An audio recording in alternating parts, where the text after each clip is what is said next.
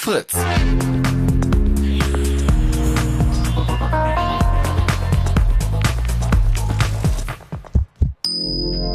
Blue Moon. Die zwei Sprechstunden.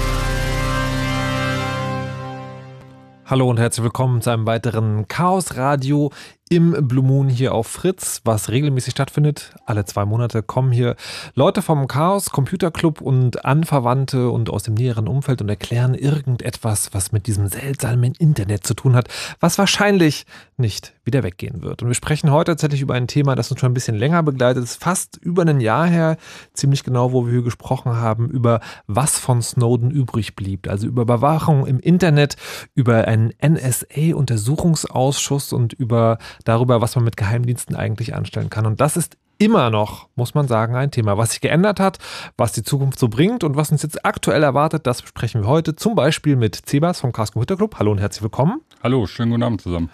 Mit Ulf Burmeier, eigentlich äh, Strafrichter am Landgericht, aber auch sehr umtriebig, ich sag's mal, in der Netzaktivistenszene. Hallo und guten Abend. Hallo. Und äh, hallo und guten Abend nochmal. Hallo. Ah, viel besser, meine Schuld, Entschuldigung. Und äh, Katharina Nokun, ihres Zeichens Campaignerin. Und was das genau bedeutet und warum wir das brauchen, klären wir heute im Verlauf der Sendung auch noch. Hallo und guten Abend. Hallo, schönen guten Abend. So, wir haben vor einem Jahr hier geredet über den äh, NSA-Untersuchungsausschuss. Und das ist ja ein Thema, für das sich eine kleine Menge von Leuten sehr lange interessieren, aber vielleicht gibt es da draußen vor der neuartigen Rundfunkempfangsgeräten immer noch Menschen, die gar nicht wissen, was das überhaupt ist. Möchte mal bitte jemand kurz erklären, was das ist, wozu es gut ist und warum wir es brauchen? Herr Zebas, Sie waren ja heute dort, habe ich mir sagen lassen. Genau. Ich bin heute Morgen um 11.30 Uhr in den Bundestag gegangen, um an der 112. Sitzung des ersten Untersuchungsausschusses ähm, in Bezug auf die NSA-Affäre teilzunehmen. Und was ist dieser NSA-Untersuchungsausschuss? Der NSA-Untersuchungsausschuss ähm, wurde von den ähm, Parteien des Deutschen Bundestages ähm, eingesetzt, um entsprechend das, was von äh, Snowden veröffentlicht worden ist, ähm, ja, dort halt äh, Licht ins Dunkle zu bringen und ähm, Klarheit zu schaffen, inwieweit deutsche Dienste darin involviert sind, für die Five Eyes-Staaten Ermittlungsarbeit zu leisten und in welchem Zusammenhang auch ähm, exterritoriale Tötungen, die durchgeführt worden sind, mithilfe der deutschen Bundesregierung ähm, geschehen sind. Das muss man, will ich vielleicht schon mal ein kleines bisschen erklären. Bei exterritorialen Tötungen geht es um Drohnen, Genau. die äh, mit Hilfe von äh, Daten, also Mobilfunkdaten auch, ähm, äh, Raketen abschießen. Und darum geht es darum, wie der BND da vielleicht beteiligt war oder nicht. Das klären wir heute auch noch vielleicht ein bisschen genauer. Jetzt ist es ja so, dass, also Snowden ist jetzt drei Jahre her, dieser Untersuchungsausschuss, den gibt es jetzt wie lange? Auf jeden Fall über ein Jahr, Seit 2014. seit 2014. Und wann immer man damit redet, wir erklären es auch noch genauer, ist das alles sehr schleppend und anstrengend. Und ich würde von euch gerne wissen, warum beschäftigt ihr euch überhaupt noch mit diesem Thema, Sebas? Also warum bist du, stehst du heute irgendwie so, also seit 11.30 Uhr in diesem Ding und bist von dort quasi direkt ins Studio gekommen? Genau. Das ist halt ein Thema, was ähm, uns alle beschäftigen sollte und auch ein Stück weit dazu beiträgt, wie wir jetzt mitbekommen und warum wir heute Abend auch wieder hier sind, dass ähm, wir mitbekommen, wie Grundrechte verletzt werden, die für uns alle gut sind und ähm, dadurch halt ähm, auch Ermittlungen betrieben werden, welche Gesetzeslücken aktuell bestehen, die die Dienste ausnutzen und dort jetzt durch das ähm, ja, bevorstehende BND-Gesetz im Grunde genommen eine rechtliche Klarheit geschaffen wird, dass der BND das, was er in der Vergangenheit illegal gemacht hat, jetzt offiziell tun darf. Und ähm, das Ganze auch noch ausgeweitet wird und dafür immer ähm, der Deckmantel ähm, ja, des, des Terrors und des Schreckens ähm, genutzt wird, um die Sachen durchzudrücken. Und wenn wir uns anschauen, dass ähm, bis dato durch keinerlei Ermittlungsarbeiten, die die Dienste leisten, irgendein Terroranschlag verhindert werden konnte. Warte, warte, warte. Du argumentierst jetzt schon inhaltlich. Ja. Was ich wissen wollte, ist, warum du dich, also du ganz Ja. persönlich als Person mit dem Thema überhaupt noch beschäftigst, wo das doch so zäh ist eigentlich. Ich, ich finde es halt wichtig, sich damit auseinanderzusetzen und das nicht einfach äh, so geschehen zu lassen und Leute darüber auch zu informieren, was dort passiert und darüber aufzuklären. Okay. Weil der Großteil der Bevölkerung sich einfach mit dem Thema nicht auseinandersetzt und es ist einfach verdammt wichtig, weil wir dadurch auch unsere Demokratie aufgeben, die wir in der Bundesrepublik haben und auf die wir stolz sein sollten und für die wir uns einsetzen sollten, dass die weiter bestehen bleibt. Okay, warum das möglicherweise bedeutet, dass die Demokratie aufgegeben wird, obwohl doch der Geheimnis uns schützen soll, das klären wir vielleicht auch noch im späteren Verlauf der Sendung.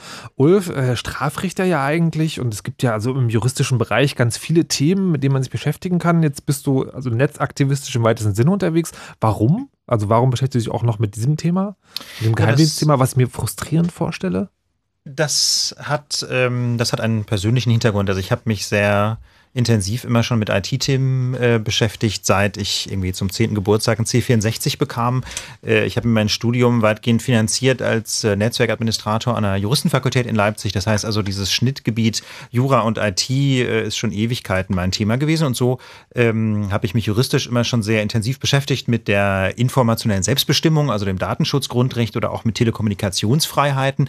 Und das sind genau die rechtlichen Fragen, die auch bei der Kontrolle von Geheimdiensten die zentrale Rolle spielen. Das heißt also, ähm, das hat mit meiner beruflichen Tätigkeit ganz wenig zu tun, aber sehr viel ähm, mit meinen sonstigen juristischen Interessen und Schwerpunkten.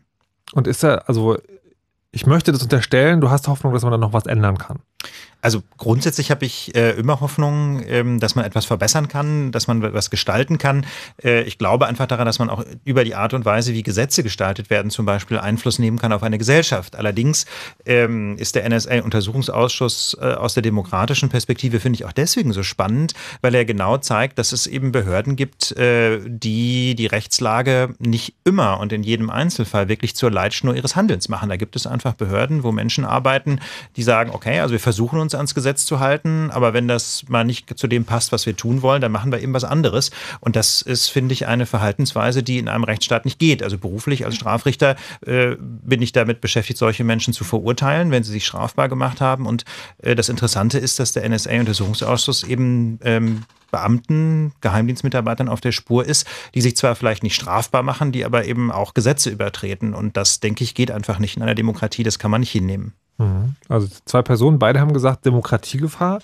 Ähm, Katharina, wie ist es bei dir? Du bist ja Campaignerin, also quasi, das ist ja jemand, der dafür sorgen soll, dass Menschen für Themen auf die Straße gehen. Und jetzt habe ich also gerade, äh, was diese, also überhaupt Netzaktivismus im Allgemeinen und Geheimdienstkontrolle im Speziellen sind das ja eher Themen, die als trocken und da ist eigentlich nichts los verschrien. Warum beschäftigt man sich nachhaltig mit so einem Thema? Ja, ganz einfach. Ich bin in einem ITler-Haushalt aufgewachsen. Das heißt, meine Mutter ist Datenbankadministratorin, mein Vater ist Programmierer. Und ich hatte immer einen Rechner und Internet. Und meine Eltern sind damals aus Polen nach Deutschland gekommen, auch weil sie gesagt haben, die politische Situation war damals in Polen nicht die idealste. Also es gab Proteste, Kriegszustand. Wenn ich in der Uni demonstriert habe, haben meine Eltern immer gesagt, so ja, Kindergeburtstag. Bei uns standen sie mit Maschinengewehren vor der Uni und haben uns rausgeholt. Und dann wird die Vorratsdatenspeicherung irgendwann eingeführt, beziehungsweise sollte eingeführt werden. Und ich habe das auf Heise gelesen damals und dachte so, what the fuck, das ist nicht euer Ernst. Ihr wollt nicht in einer Demokratie einführen, dass jede Kommunikation mit jedem, äh, wann ich mit wem, von wo aus kommuniziere, ähm, für mehrere Jahre gespeichert wird. Und da habe ich gedacht, ich muss jetzt was unternehmen, ich muss jetzt was tun. Und seitdem engagiere ich mich in dem Bereich. Und ich sehe ganz konkret die Gefahr auch für die Demokratie. Denn in meiner Familie gab es auch äh, Menschen, die wegen ihrer politischen Überzeugung ins KZ gekommen sind damals. Und gerade jetzt mit äh, rechten Parteien auf dem Vormarsch in Europa sollten wir sehr, sehr vorsichtig sein mit großen Datenspeicherungen, auch was politische Überzeugung angeht. Und genau das machen ja auch Geheimdienste. Sie legen solche Datenbanken an. Genau das macht die Vorratsdatenspeicherung. Und deshalb bin ich überzeugt davon, ähm, wir müssen etwas unternehmen. Ansonsten geht die Demokratie den Bach runter. Da bleibt nichts mehr von über. Hm harter Tobak. Und jetzt äh, ist ja sozusagen das, was heute auch stattgefunden hat, dieser Untersuchungsausschuss. Was genau ist denn da im letzten Jahr passiert? Oder andersrum gefragt, ist im letzten Jahr überhaupt so viel passiert, dass man jetzt sagen kann, okay, das Ergebnis des Untersuchungsausschusses im letzten Jahr sind folgende Ergebnisse, die da zusammengetragen wurden? Kann man da, Sebas, kannst du da was sagen? Na, wir kriegen halt ähm, ein Stück weit Klarheit darüber, was bei den Diensten ähm, genau passiert die Abgeordneten ähm, ja, sind leider mit der Mauertaktik der Bundesregierung konfrontiert, ähm, die die ähm, Aufklärungsarbeit natürlich ähm, nach bestem Wissen und Gewissen halt verhindert.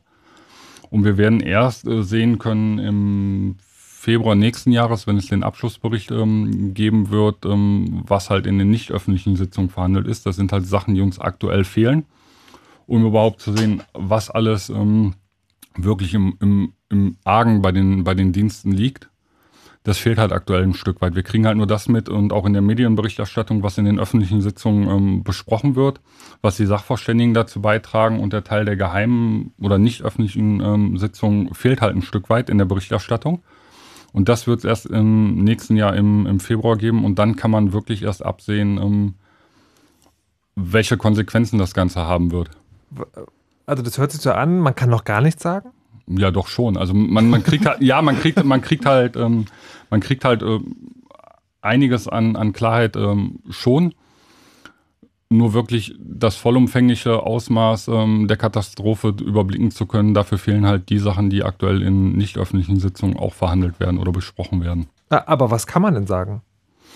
Die Dienste verstoßen gegen äh, jegliches Gesetz, was es äh, gibt. Also sie halten sich an äh, keine Vorgaben. Okay, geht es noch ein bisschen konkreter? Noch ein bisschen konkreter. Mm, Also ich meine, du, also sozusagen nur, also wenn man sich jetzt mit dem Thema beschäftigt. sie, ag sie, ag sie agieren im Grunde genommen vogelfrei.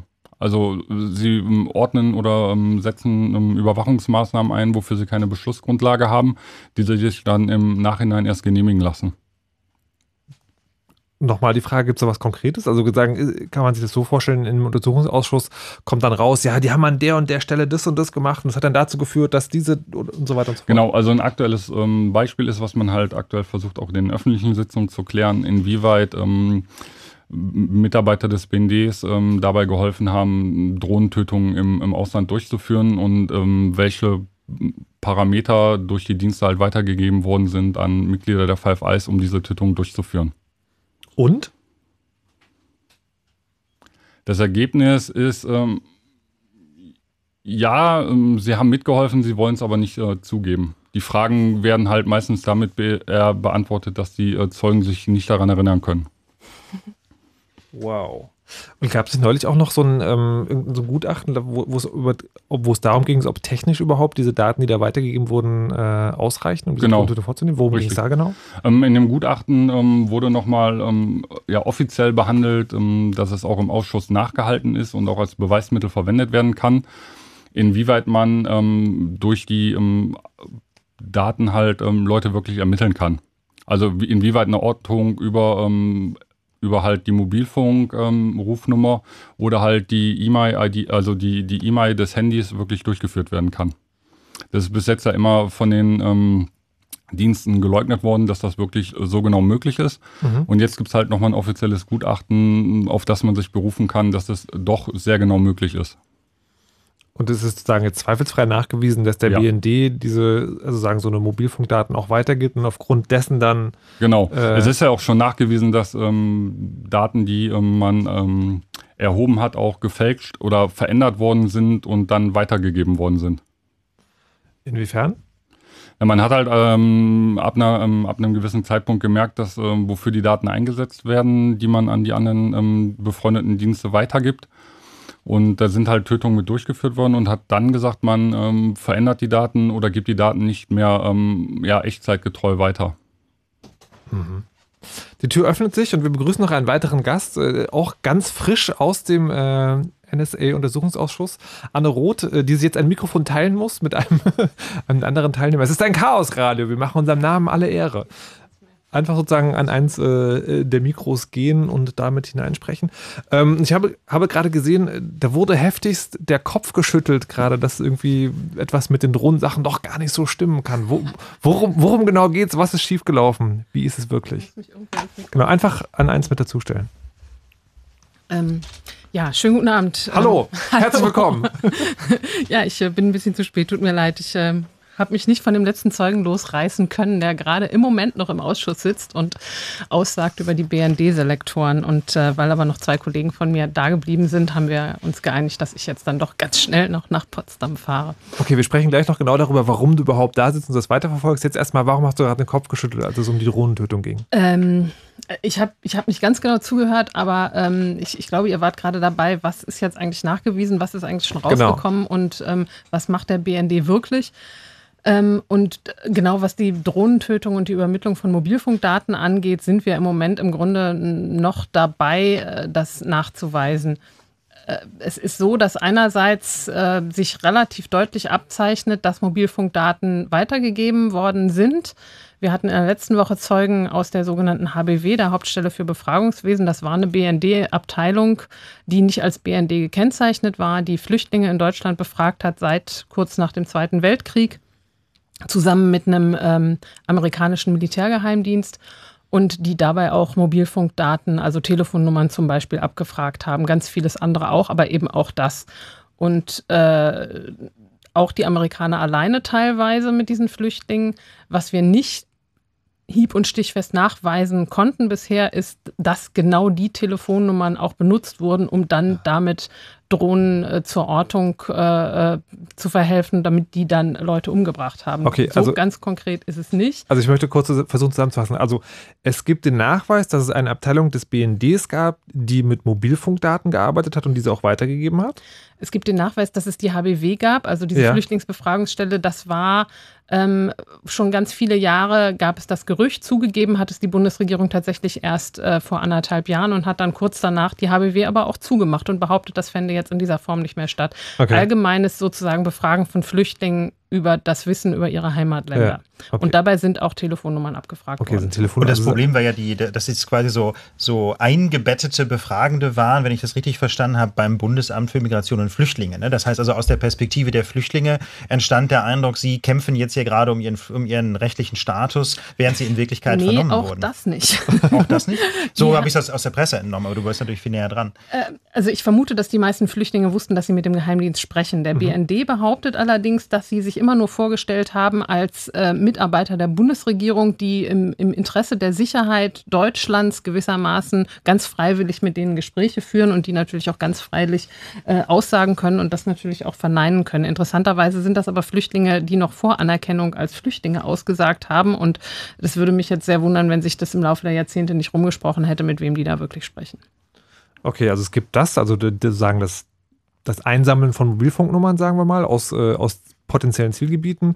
Es gibt das technische Gutachten, dass tatsächlich eine Mobilfunknummer reicht, um eine Drohnentötung durchzuführen. Und wenn ich da vielleicht noch einen Halbsatz Ja. anfügen darf, was ich wirklich irre finde, eigentlich ist es, dass selbst zum Beispiel der äh, Präsident des Verfassungsschutzes Maaßen in der öffentlichen Anhörung äh, im Sommer noch im Ausschuss gesagt hat, ihm ist nicht bekannt, dass man mit Mobilfunkdaten äh, tatsächlich Ortungen durchführen kann, wo gewissermaßen alle mit halbwegs technischem Sachverstand außerhalb des Untersuchungsausschusses äh, sich die Haare gerauft haben, gesagt haben, auf welcher in welcher Welt lebt denn der?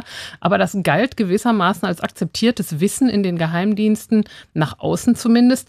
Das geht nicht, das darf nicht gehen und deswegen ist das auch kein Problem, wenn wir Mobilfunknummern einsammeln, weil damit kann uns keiner vorwerfen, dass damit die Amerikaner jemanden umbringen, weil wir wissen ja nichts davon. Wir ignorieren einfach, dass es dieses durchaus nicht, nicht neue technische Wissen gibt. Wobei man das nachlesen kann, nicht zuletzt in der Entscheidung des Bundesverfassungsgerichts ne, über den sogenannten IMSI-Catcher. Also das ist jetzt wahrlich kein Geheimwissen gewesen, der hätte einmal googeln gereicht. So, und jetzt, jetzt würde ich sozusagen nochmal zurückkehren dazu, dass es ja ein Untersuchungsausschuss ist und würde fragen, es gibt also, es gibt dieses, äh, dieses Ding, dass man halt annimmt oder schon lange sozusagen vermutet, dass da Mobilfunknummern genutzt werden, um Drohnentötungen durchzuführen. Und das ist jetzt sozusagen, das ist immer noch nicht endgültig rausgekommen, aber die Indizien verdichten sich. Wie lange hat das gebraucht, um zu diesem Stand, also sagen von der Vermutung, die ja nach den Snowden Leaks irgendwann so relativ offensichtlich war, bis zu diesem Stand gekommen man sagt, okay, jetzt fehlt noch der eine Schritt und dann haben wir es vielleicht. Ähm, na, das hat Sebas ja gesagt. Wir sind im Grunde jetzt seit, seit über zwei Jahren dabei, ähm, äh, Zeugen zu vernehmen ähm, und haben in der letzten Woche tatsächlich diese konkreten Befrager der HBW vernommen, die dann auch eben ganz konkret bestätigt haben, dass Mobilfunknummern abgefragt worden sind. Das hat auch damit zu tun, dass wir ein halbes Jahr lang mit anderen Themen beschäftigt waren und uns jetzt nicht nur auf dieses Thema konzentriert haben, ähm, was mit äh, Arithmetik von Fraktionen im Untersuchungsausschuss und Prioritäten und so weiter auch Da zu können wir tun jetzt hat. vielleicht kurz einflechten. Wer bist du überhaupt? Guten Tag, wo bin ich hier? Hallo, herzlich willkommen im Chaos Radio, Anne Roth. Genau, also ich bin Anne, ich äh, arbeite als Referentin für die Fraktion Die Linke im Untersuchungsausschuss und mache damit sozusagen die Arbeit hinter den Kulissen äh, mit den Referenten der anderen Fraktionen. Gemeinsam bereiten wir vor, was die Abgeordneten dann in dem Ausschuss tun, lesen die Akten, diskutieren, welche Zeugen gehört werden könnten, welche Themen in welcher Reihenfolge dran sind ähm, und bereiten dann auch die Fragen vor, die gestellt werden. Und du bist so von allen Anwesenden hier auch die Einzige, die auch in dem äh, abgeschlossenen Teil, also dem nicht öffentlichen Teil des Untersuchungsausschusses sitzt, richtig? Ja. Genau, darüber darfst du natürlich nicht reden. Teilweise.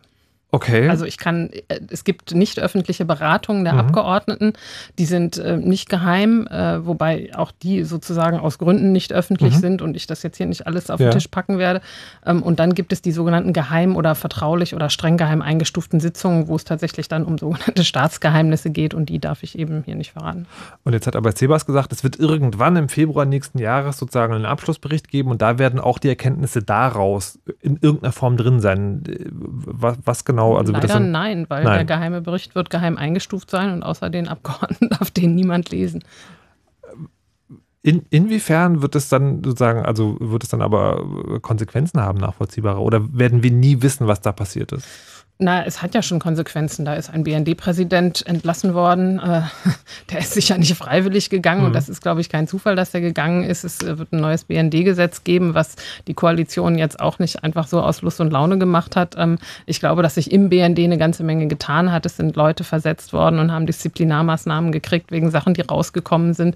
Und ich glaube, da tut sich eine Menge innerhalb des BNDs und, und innerhalb der deutschen Dienste, aber nicht alles davon äh, ist, ist, ist öffentlich in der Form wahrnehmbar. Und ob das jetzt sozusagen jenseits davon in, ich sage jetzt mal im großen Wir, unserem Sinne tatsächlich mhm. dazu führt, dass weniger Überwachung stattfindet, äh, das ist eine andere Frage, da bin ich skeptisch. Wir kommen ja also nach den Nachrichten reden wir gleich über das neue BND-Gesetz, mal gucken, wie weit wir da hinkommen. Ähm, du hast gerade gesagt, das hat jetzt so lange gedauert, weil ähm, andere Themen, welche Themen gab es denn noch? Ein ganz großes Thema im letzten halben Jahr waren äh, die sogenannten Selektoren, also die Suchbegriffe, die eingesetzt werden, um die große Masse der erfassten Daten nach den äh, Interessen sowohl der NSA als auch des BND zu durchsuchen. Und dabei kam ja relativ bald raus, dass da äh, Selektoren dabei sind, die nicht dem entsprechen, was man sich so unter Aufgabe des BND vorstellt. Also beispielsweise auch Personen oder Institutionen in Europa, in der EU, Politiker, ähm, dann aber auch zum Beispiel deutsche Firmen, die äh, eigentlich nicht zum Aufklärungsziel des BND gehören sollten. Also da geht es dann um Wirtschaftsspionage. Da muss ich kurz einhaken, weil letztes Jahr, als wir die Sendung hatten, da ging es darum, dass man gerne diese Lektoren wissen wollen würde, es ist aber sehr schwierig war ranzukommen. Das heißt, da hat sich schon was getan noch in der Da hat sich eine ganze Menge getan, tatsächlich. Also erstmal ging es nur um die NSA-Selektoren und mhm. auch die wollte die Bundesregierung erstmal gar nicht zugeben. Äh, hat dann aber aufgrund der Arbeit des Ausschusses irgendwann öffentlich eingestanden, dass es da, also das ist ein ziemliches also Phänomen gewesen. Die Bundesregierung hat eine Pressemitteilung rausgegeben, in der explizit drinsteht, wir haben da festgestellt, da hat es Sachen gegeben im BND, die waren nicht in Ordnung und die werden wir ändern. Ja, das ist, also das gibt es jetzt nicht alle Tage.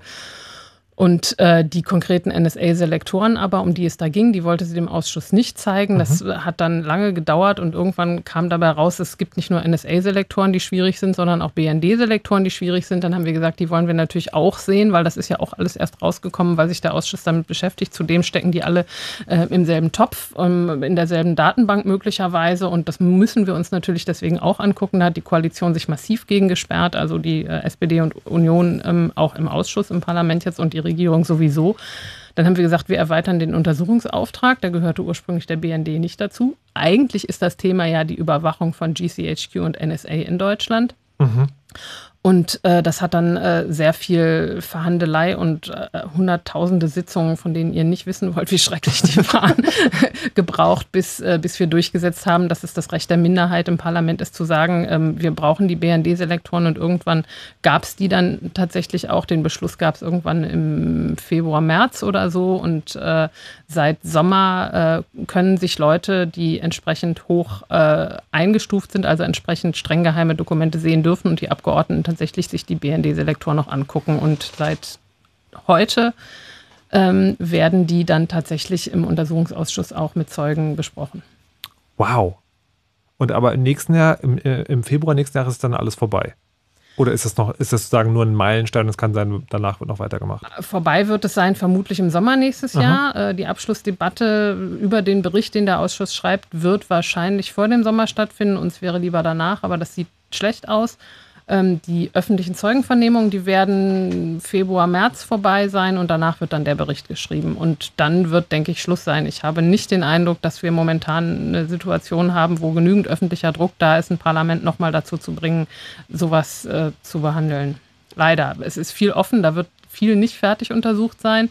Es müsste eigentlich noch sehr viel mehr gemacht werden, aber das Parlament alleine wird sich da, glaube ich, nicht hinbewegen fehlt öffentlicher Druck. Interessantes Thema. Darauf kommen wir auf jeden Fall noch zu sprechen. Und jetzt eine kleine Musik von ähm, Ain't No Love, Tears of Joy. Danach gibt es die Nachrichten. Danach geht es weiter hier im Chaos Radio im Blue Moon.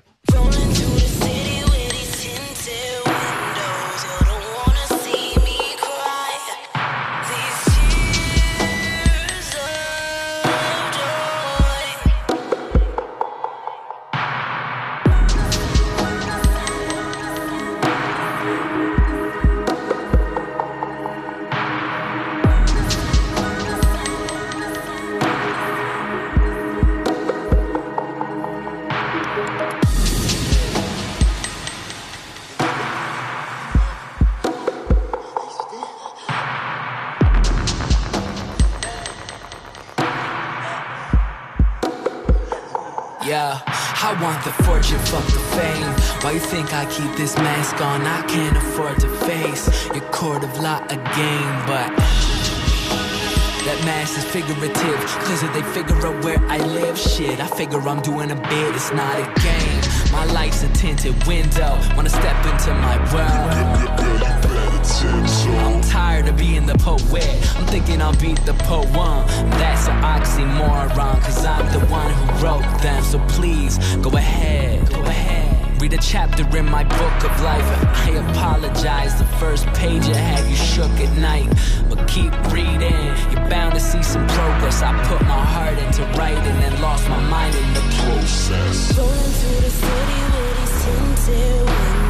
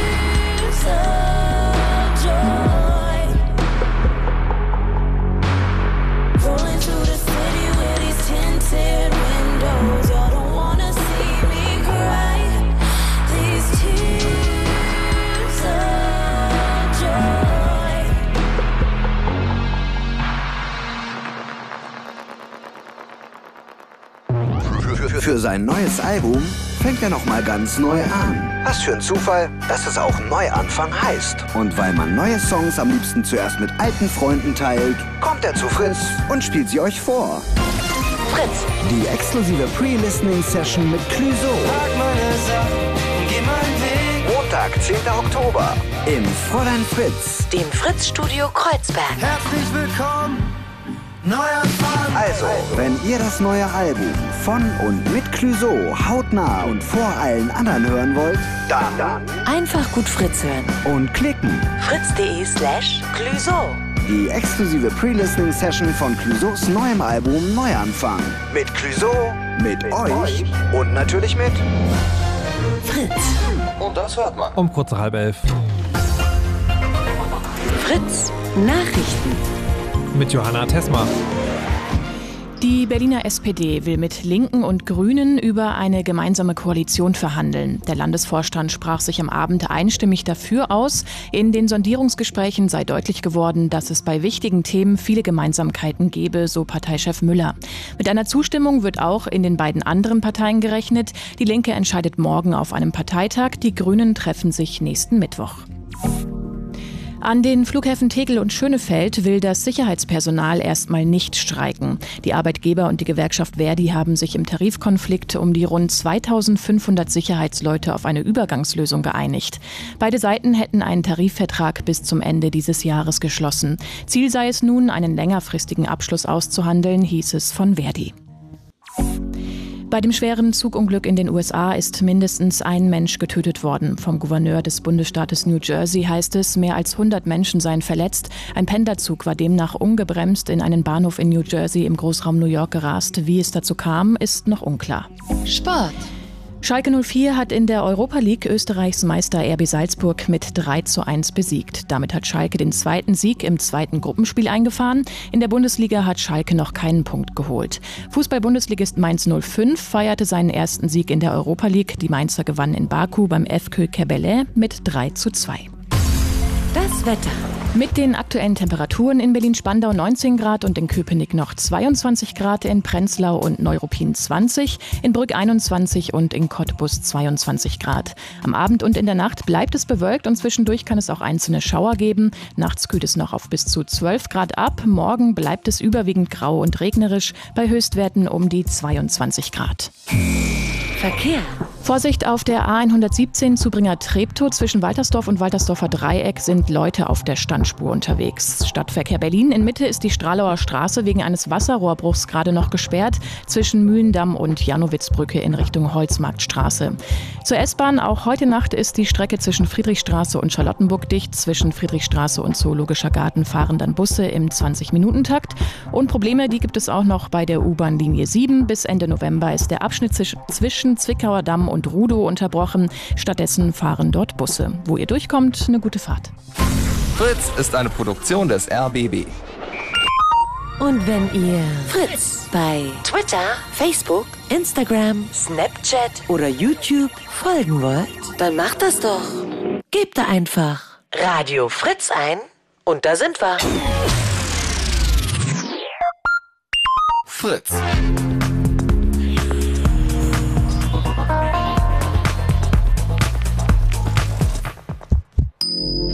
Blue Moon. Heute Chaos Radio im Blue Moon. Mein Name ist Markus Richter und zu Gast im Studio sind Cebas, Guten Abend. Ulf Bohmeier, Jo. Anne Roth Hallo. und Katharina Nokun. Hallo. Hallo. Sehr schön. Und wir reden heute über hm, Geheimdienste und ihre Auswirkungen auf unsere Gesellschaft, Gefahren für die Demokratie und was vielleicht in Zukunft werden kann. In der ersten halben Stunde haben wir darüber ge gesprochen, was der NSA-Untersuchungsausschuss so treibt, dass das alles sehr lange dauert, dass es aber trotzdem erste Ergebnisse gibt und dass der im nächsten Jahr dann irgendwann vorbei ist. Und dann hat Anne Roth, die da auch äh, arbeitet und äh, also bei der Sitzung zugegen ist, gesagt, naja, so um das weiterzumachen, fehlt eigentlich der öffentliche Druck. Und ich würde tatsächlich gerne jetzt mal ein bisschen darüber reden. Ihr seid ja alle mehr oder weniger damit beschäftigt, dass dieses Thema auch an die Öffentlichkeit zu tragen, wie ihr das ähm, die äh, vergangenen Jahre sozusagen erlebt habt. Ich würde gerne äh, an der einen Seite anfangen bei Cebas. Du setzt dich ja auch in diese, in diese Sitzung, guckst dir das quasi mit an. Genau. Und dann? Was, Twitter machst, was, was machst du? Was machst Also du ich twitter während der Sitzung aus dem NSA-Untersuchungsausschuss ähm, das, was ähm, Zeugen sagen, wie sich ähm, die Leute von der ähm, Opposition und von den Regierungsparteien äh, verhalten, auch ähm, welches ähm, Verhalten man von Regierungsseite, also von den Vertretern der Bundesregierung und den Ministerien halt im, Ausschuss mitbekommt und spreche halt auch mit ähm, Leuten im Freundes- und äh, Kollegenkreis drüber, was man, was man dort erlebt und was sich dort ähm, zuträgt. Und äh, ist das dann so, dass es über die Leute hinausgeht, die sich sowieso für das Thema interessieren? Ja, definitiv. Klar. Also wenn ich mir, wenn ich mir so angucke im, im Kollegenkreis, wer sich mit dem Thema auseinandersetzt, das sind eigentlich ähm, sehr wenige. Und im, und im Freundeskreis haben auch ähm, schon viele Leute ja fast kapituliert, ähm, dass sich irgendetwas ändern wird. Ulf, du bist ja sozusagen, ähm, wie soll man das sagen, also eine gewichtige Stimme. Du bist ja mittlerweile gefragter Interviewpartner zum Thema auch. Du machst äh, einen Podcast, Lage der Nation, du schreibst auch dazu. Ähm, wie sind die, also was, was konkret von dem Thema trägst du in die Öffentlichkeit und wie sind die Reaktionen darauf? Also ich habe jedenfalls den Eindruck, ähm, dass Überschreitungen des Rechts nach wie vor ähm, wahrgenommen werden. ne? Ich glaube, es ist nach wie vor in der öffentlichen Diskussion ein Problem, wenn eine deutsche Behörde sich nicht ans Gesetz hält. Das ist so einer der ganz wenigen oder eine der ganz wenigen roten Linien, ähm, wo man zum Beispiel auch äh, in der breiten Öffentlichkeit, glaube ich, noch wahrgenommen wird. Oder eine zweite rote Linie scheint mir zu sein, wenn es äh, einen Gesetzentwurf gibt, von dem man mit einiger Wahrscheinlichkeit sagen kann, ähm, dass er nicht mit dem Grundgesetz vereinbar ist. Auch das scheinen mir viele Journalistinnen und Journalisten zum Beispiel, aber auch viele Bürgerinnen und Bürger nach wie vor für ein Problem zu halten. Ähm, skeptischer bin ich bei der Frage, ähm, inwieweit Überwachung als solche eigentlich ein Problem ist. Und das finde ich äh, bei der ganzen Diskussion schon problematisch. Denn natürlich ist es, das habe ich ja eben auch eingangs schon gesagt, äh, in einem Rechtsstaat nicht hinzunehmen, wenn äh, Beamte, wenn Behörden Gesetze überschreiten. Auf der anderen Seite aber ähm, allein die Tatsache, dass irgendetwas in einem Gesetz steht, äh, macht es aus meiner Sicht noch lange nicht legitim in einer Demokratie. Es macht es vielleicht legal, aber damit kann aus meiner Sicht jedenfalls die politische Diskussion auf gar keinen Fall beendet sein, sondern ähm, die Frage muss dann sein, wie sollten denn eigentlich die Gesetze beschaffen sein? Was sollte denn eine Behörde dürfen? Wie gesagt, es ist ein Skandal, wenn eine Behörde ihre Vollmachten überschreitet. Ähm, aber nur, wenn man ein Gesetz schreibt, ähm, das einer Behörde bestimmte Dinge erlaubt, ähm, ist das in einer Demokratie noch lange nicht wünschenswert, dass sie das auch tut. Okay, dazu zum Gesetz kommen wir tatsächlich später noch. Ähm, Anna, wie ist es bei dir? Also du arbeitest ja für die Abgeordnete ähm, und bist du auch noch auch noch damit beschäftigt, das an die Öffentlichkeit zu tragen? Also ich meine, du bist jetzt hier natürlich, aber ist das auch noch ein großer Teil deiner Arbeit? Ja, ähm, eigentlich mache ich fast nichts anderes mehr. ähm, äh, nur übrigens, ich arbeite nicht für die Abgeordnete, sondern für die. Fraktion, ähm, was jetzt keinen großen Unterschied macht. Ja. Ähm, ja, doch klar. Also ich meine, ich habe ja diesen Job und wollte den auch gerne machen, weil ich mich mit dem Thema viel beschäftige, auch vorher schon und seit langem und äh, äh, mich vorher auch viel damit beschäftigt habe, wie man mehr dazu mobilisieren kann, dass da Protest wahrnehmbar wird. Ähm, oder auch mit der Frage, warum der langsam sinkt. Also das Bizarre in Deutschland vor allen Dingen ist ja, dass wir große Freiheitsstand-Angstbewegungen hatten und ungefähr mit Snowden ist das dann alles äh, total in die Hose gegangen. Ja, das ist ja ein, ein total irres Phänomen eigentlich. Ähm, mein Eindruck, also es gab häufig Leute, die erklärt haben, ja, es interessiert sich öffentlich niemand mehr dafür, das ist ein Thema, das kann man nicht anfassen, ähm, das berührt die Leute nicht, vergiss es, dafür kriegst du einfach keine Mobilisierung. Und mein Eindruck ist aber, wenn ich mit Leuten rede und wirklich ganz unterschiedlich, egal mit wem, irgendwie Eltern äh, anderer Kinder an der Schule oder im Urlaub oder so, dass eigentlich allen seit Snowden viel bewusster ist, wie, wie umfangreich Überwachung eigentlich ist und das in der großen Mehrzahl nicht gut finden ähm, und aber eigentlich resigniert haben, weil sie den Eindruck haben, man kann da einfach nichts dagegen machen. Mhm. Ähm, die Regierung äh, tut im Grunde so, als gäbe es kein Problem. Das ist ein internationales Problem. Was sollen wir da schon machen? Und dann noch die ganze Technik beherrscht sowieso kein Mensch. Also die meisten haben, glaube ich, einfach die Segel gestrichen und glauben nicht daran, dass sich da noch mal was ändern lässt. Und das finde ich ist ein Riesenproblem. Aber dass es, dass es niemanden interessiert, das nehme ich überhaupt so nicht wahr. Okay. Also dann vielleicht, ist, äh, es ist in der Wahrnehmung, also hat auch von Ulf gerade gehört, zu sagen, es gibt rote Linien, aber der Effekt bleibt vielleicht aus. Äh, Katharina, du bist ja Campaignerin. Du hast eine Demo auch äh, gerade angemeldet gehabt und durchgeführt. Was, was genau ist da passiert? Wie viele Leute waren da und war das ein zufriedenstellendes Ergebnis? Ja, auf jeden Fall.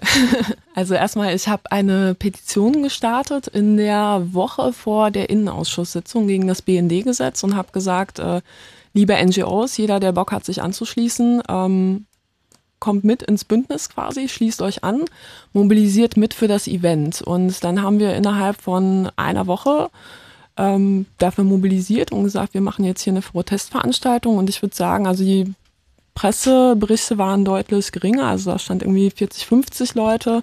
Ich würde tatsächlich sagen, es waren deutlich mehr. Es waren eher zwischen 50 und 100, weil viele haben sich dann so hingestellt, weil sie nicht auf die Fotos wollten, Mhm. was bei einer Anti-Überwachungsdemo auch, ähm, sage ich mal, ein natürlicher Effekt ist.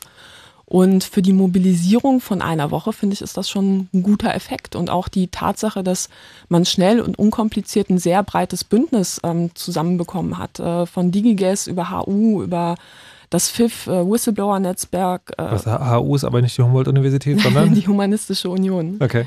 Genau, Reporter ohne Grenzen war noch dabei, Internationale Liga für Menschenrechte, die Courage Foundation hat noch zwei äh, Whistleblower aus den USA mit eingeladen. Die waren da einmal Matthew Ho, der ein ehemaliger ranghoher US-Offizier ist, der ähm, ja seinen Dienst quittiert hat aufgrund der Drohnenmorde, die tatsächlich ähm, ja, stattfinden nach wie vor. Und ähm, Cyan Westmoreland, ebenfalls äh, ehemalig angestellt bei der US Army, der auch an irgendeinem Punkt äh, dann die Meldung bekommen hat, äh, du bist, äh, du hast so und so viele Enemies äh, quasi aus dem Weg geräumt. Da hat er versucht herauszufinden, wie viele Zivilisten denn dabei draufgegangen sind. Da hat er nie eine Antwort bekommen und dann auch seinen Dienst quittiert, weil er gesagt hat, er kann das moralisch nicht vertreten und hat nochmal auch ganz äh, stark äh, den Punkt gebracht auf der Demo, äh, liebe Leute, vielen Dank, das ist ein globaler Kampf, den wir hier führen.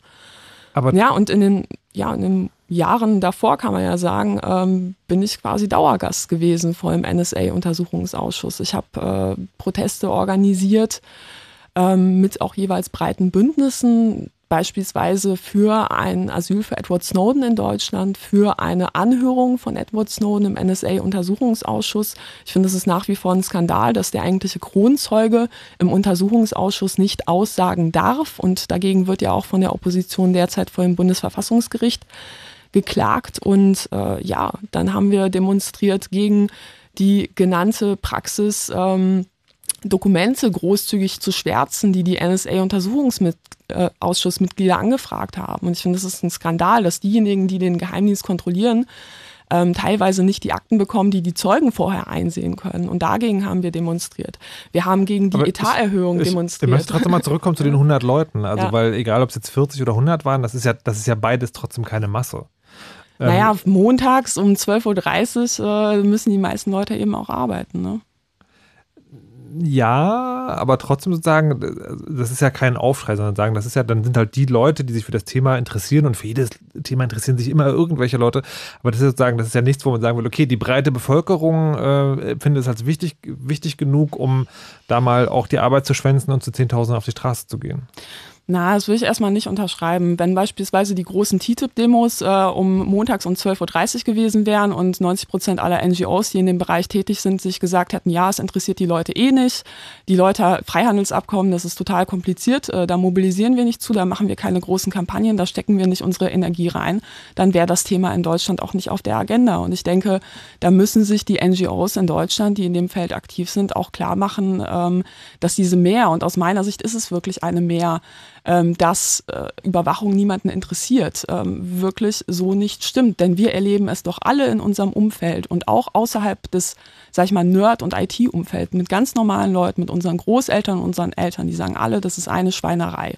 Und wenn jemand was organisiert, dann will ich sofort mitmachen. Das Problem ist nur, wir organisieren nichts. Okay, äh, Ulf, würdest du das teilen? Ich bin ein bisschen skeptischer, ob die wirklich so breite Kreise schon der Meinung sind, dass es sich um eine Schweinerei handelt. Denn äh, um das so einschätzen zu können, muss man sich das ja doch schon sehr genau angeguckt haben. Zum Beispiel das, ähm, das BND-Gesetz, das geplante. Denn ähm, das ist ja doch einigermaßen komplex. Man muss sich da eben klar machen, was ähm, denn eigentlich die Vollmachten sind, die dieser Geheimdienst bekommen soll durch das Gesetz. Also viele davon hat er sich früher schon genommen. Jetzt soll einiges davon legalisiert werden und auch noch einiges weitere. Das muss man sich erstmal klar machen. Das ist eben nicht so ganz einfach. Also diese, die, zu diesem Urteil Schweinerei zu kommen, setzt einfach eine relativ intensive Beschäftigung damit voraus.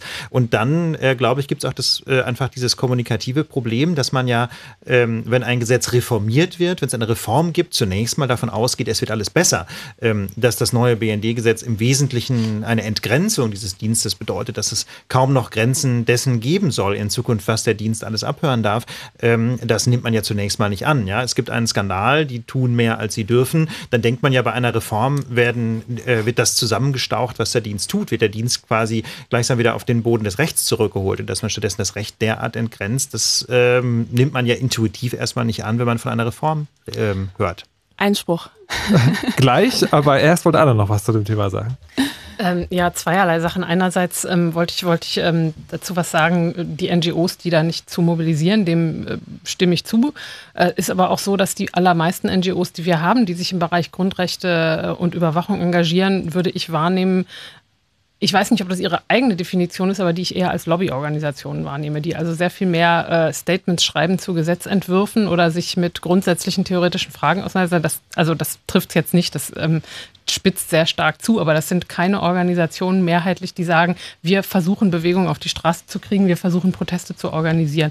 Und ich glaube, ganz viele Leute, also gerade in der Zeit nach Snowden hatte ich den Eindruck, ganz viele Leute, die gesagt haben, wir wollen auf die Straße gehen, aber es gibt gar keine Demo, ja. Also das so- sozusagen fehlte, fehlte so ein bisschen, dass die, die das im Namen haben, das in die Hand genommen haben, gesagt haben, so, wir organisieren jetzt hier den Protest. Ähm, da kann man wahrscheinlich auch lange drüber diskutieren. Aber das- aber das- und, aber das- und dann würde ich total kurz, gerne ja. noch was zu Ulf sagen, der sagt, das BND-Gesetz ist zu kompliziert.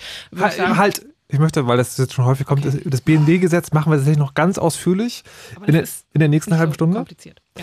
Wir machen es trotzdem, wir erklären es trotzdem mal ausführlich. Aber was ich jetzt wahrnehme, ist sozusagen, es gibt, ähm, es gibt eine Art generelles Bedürfnis oder, oder die Ansicht, äh, Protest wäre notwendig, aber es hakt eigentlich an allen Ecken und Enden. Also es hakt sowohl bei den NGOs, wo man sagen wird, okay, eigentlich ist es eure Aufgabe, die Leute, von denen man annimmt, dass sie da sind, auf die Straße zu bringen. Andererseits auch, dass man sagt, also liebe Leute, ihr alle da draußen interessiert euch eigentlich nicht genug, vermuten wir zumindest. Jetzt hat es so schon einen Einspruch angemeldet. Ja, also erstmal muss man sagen, fast jedes Thema, was wir ähm, politisch im politischen Sektor von NGOs bearbeiten, ob es jetzt im Bereich Umweltschutz ist oder beispielsweise Handelsabkommen, das sind alles mega komplexe Themen. Nicht alle Leute, die ähm, jetzt vor einigen Wochen gegen TTIP und CETA auf die Straße gegangen sind, nicht viele davon haben den kompletten Vertragstext gelesen. So, ich habe tatsächlich große Teile des CETA-Abkommens gelesen. Ähm, ich finde es aber okay, wenn man sich ähm, drauf, also wenn man sich beispielsweise auf Berichterstattung verlässt und dazu sind Experten ja auch da. Experten sind dazu da, Dinge zu erklären und einfach runterzubrechen. Und ich persönlich ähm, nenne weigere mich, das, die B, sogenannte BND-Reform, BND-Reform zu nennen. Ich nenne sie BND-Gesetz, weil das ist auch ein Teil, sage ich mal, von ähm, politischer Kampagnenarbeit Sachen so zu framen, wie ich sie tatsächlich wahrnehme. Also beispielsweise, ich sage ja nicht äh, Quellentelekommunikationsüberwachung, ich sage Staatstrojaner so, ne, weil es genau das ist, was es ist. Und äh, eine Reform ist aus meiner Sicht eben etwas, das wahrscheinlich ich möchte, etwas ich besser möchte, ich machen möchte sollte. Wirklich, ich möchte wirklich nochmal bei den Leuten ja. bleiben, die nicht auf die Straße gehen in meiner Wahrnehmung. Und zwar jetzt, äh, jetzt, äh, jetzt hast du ähm, gesagt, naja, aber eigentlich irgendwie doch, aber wo bleiben die denn? Ja, also es ist, ähm, wenn ich, also ich habe schon viele Großdemos mit organisiert, also beispielsweise in Hamburg die großen ACTA-Proteste, wo ich glaube 15.000 Leute am Ende da standen und wir nur alle dachten, wow, what the fuck ist hier passiert, äh, richtig geil.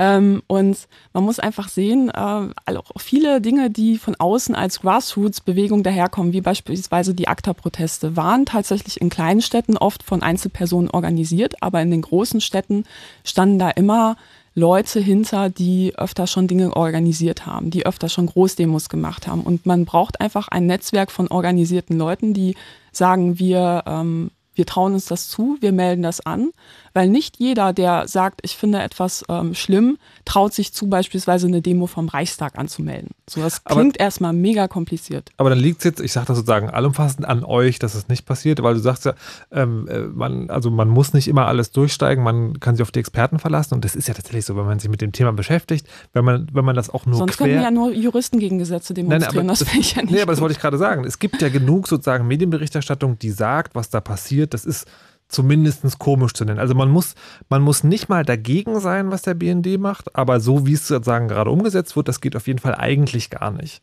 Aber trotzdem, ja, sozusagen macht anscheinend trotzdem keiner. Also warum hat das, also was, was mich interessieren würde, ist, gibt es eine Theorie, warum zum Beispiel zu so einem, also auch ähnlich komplexen Thema wie ein internationaler Handelsvertrag Leute auf die Straße bringt, vierstellig und fünfstellig, aber eine Komplettüberwachung, eine illegale Komplettüberwachung nicht?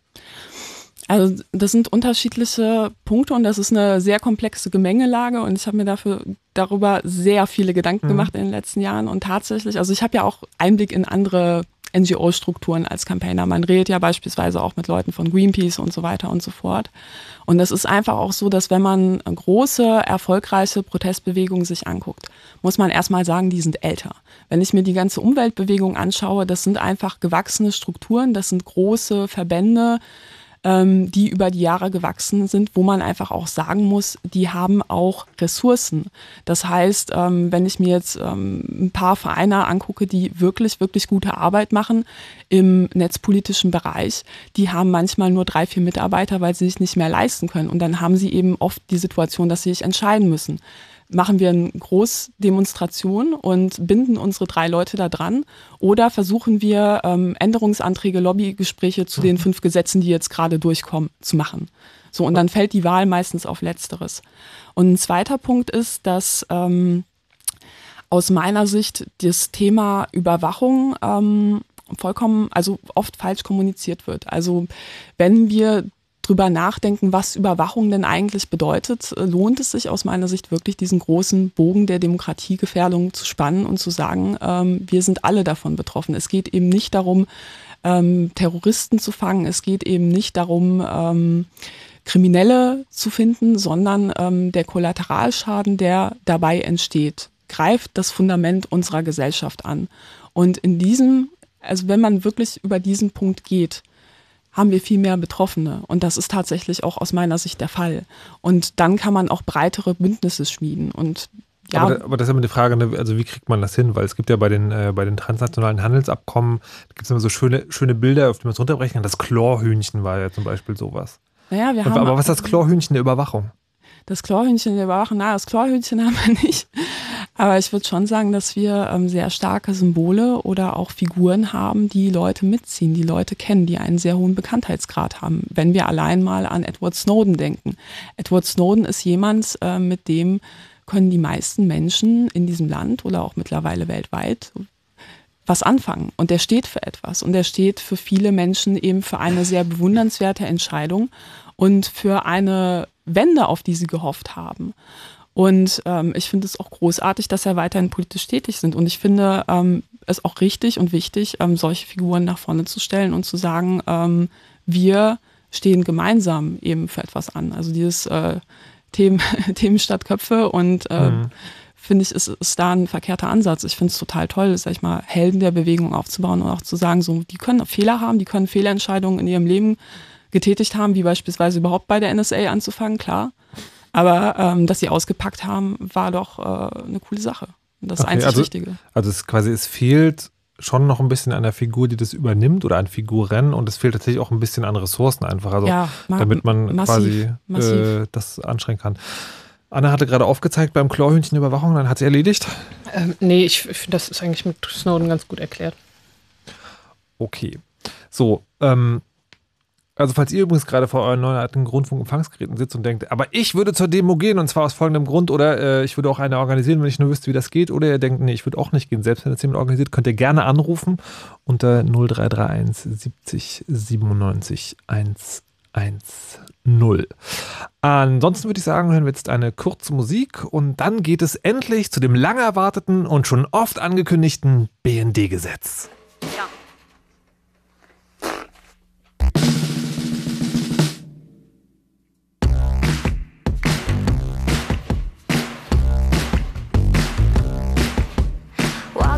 city feeling so ferocious,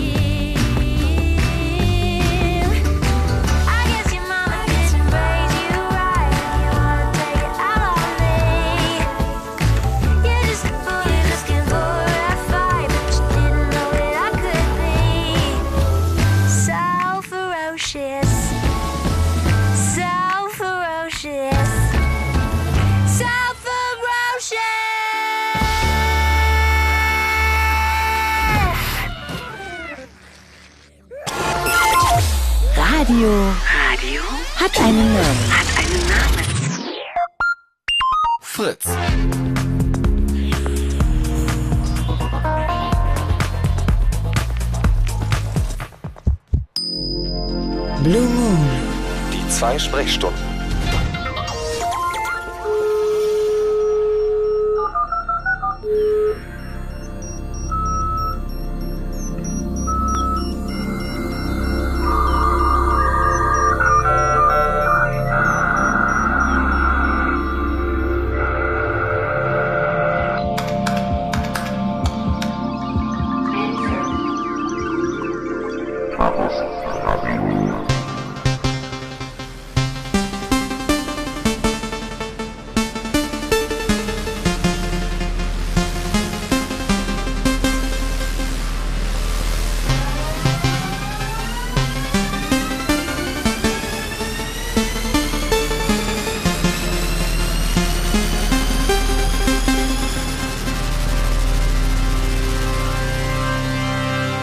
Chaos Radio im Blue Moon. Mein Name ist Markus Richter. Wir sprechen heute hier über Geheimdienste und wie man sie möglicherweise kontrollieren kann. Und zu Gast sind vom Chaos Computer Club Cebas. Hallo und guten Abend. Guten Abend. Dann Ulf Bohmeier. Hallo und guten Abend. Hallo. Anne Roth. Hallo. Und Katharina Nokun. Hallo. Hallo. Und wir haben schon äh, besprochen, was eigentlich der NSA-Untersuchungsausschuss ist, inwieweit er mit dem BND zusammenhängt und warum eigentlich so wenig Leute auf die Straße gehen, äh, wenn es darum geht, gegen Überwachung oder gegen illegales Vorgehen des BND zu protestieren und was man vielleicht machen könnte, um das zu ändern. Und da habe ich auch aufgerufen, dass ihr anrufen könnt, falls ihr zu einer Demonstration gehen würdet oder nicht. Und das hat der Micha jetzt tatsächlich gemacht aus Potsdam. Hallo und guten Abend. Hallo. Und du würdest, wenn ich das hier richtig sehe, nicht zur Demo gehen. Nee, ich würde nicht zur Demo gehen, weil, weiß ich nicht, man hat in seinem Leben so viele andere Dinge zu tun, dann, ja, da, Ist- da ist- hat man, ich glaube, man hat selten Zeit und ähm, bei mir fängt, wie soll ich sagen, der, der Schutz gegen den BND eigentlich ein bisschen zu Hause an. Indem ich mich natürlich äh, versuche, meine Daten von mir und meine, von meinem persönlichen Umfeld äh, minimal zu halten. Na, ob das hilft? Ja, also ich, ich glaube, es hilft schon. Also, weil ähm, ich habe kein Facebook. Ich versuche äh, eigentlich alle alle Dinge, die ich so betreibe, mal schön getrennt zu halten. Also diese diese also ich kann jetzt nur vom Internet reden. Man kann sich auf jeder Plattform mit seinem Facebook anmelden. Man kann sich auf jeder Plattform mit seinem Google-Account anmelden. Muss man doch nicht. Gibt doch, man kann sich doch so viele schöne Trash-E-Mails anlegen.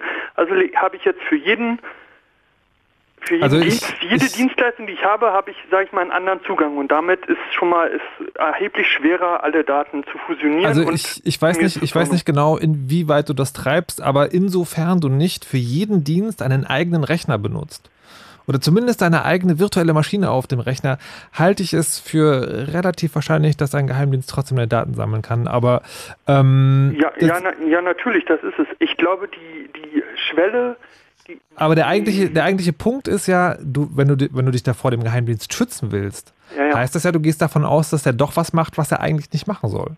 das, das wird er tun, ja. Aber auf der anderen Seite, das ist ja eigentlich die Paradoxie, wenn ich einen, sagen wir, einen Geheimdienst haben möchte, der ähm, das Gesetz auf einer gewissen Art und Weise äh, effektiv schützen kann, muss er auch in einigen Bereichen neben dem Gesetz oder über dem Gesetz stehen. Warum?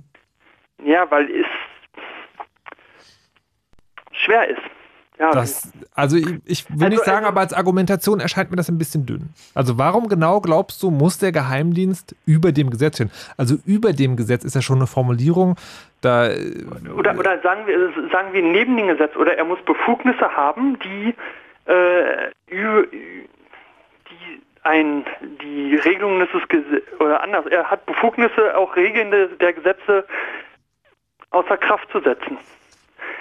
Interessant ist ja nur einfach interessant, äh, wenn er jetzt Daten sammelt und sammelt und sammelt von, von mir persönlich. So, die, der interessante Aspekt kommt dann, was passiert wirklich mit den Daten? Und da muss die Kontrolle hin sein. Sag ich mal, jetzt, äh, er hat jetzt zufällig nebenher herausgefunden, keine Ahnung, weil ich, äh, weiß ich nicht.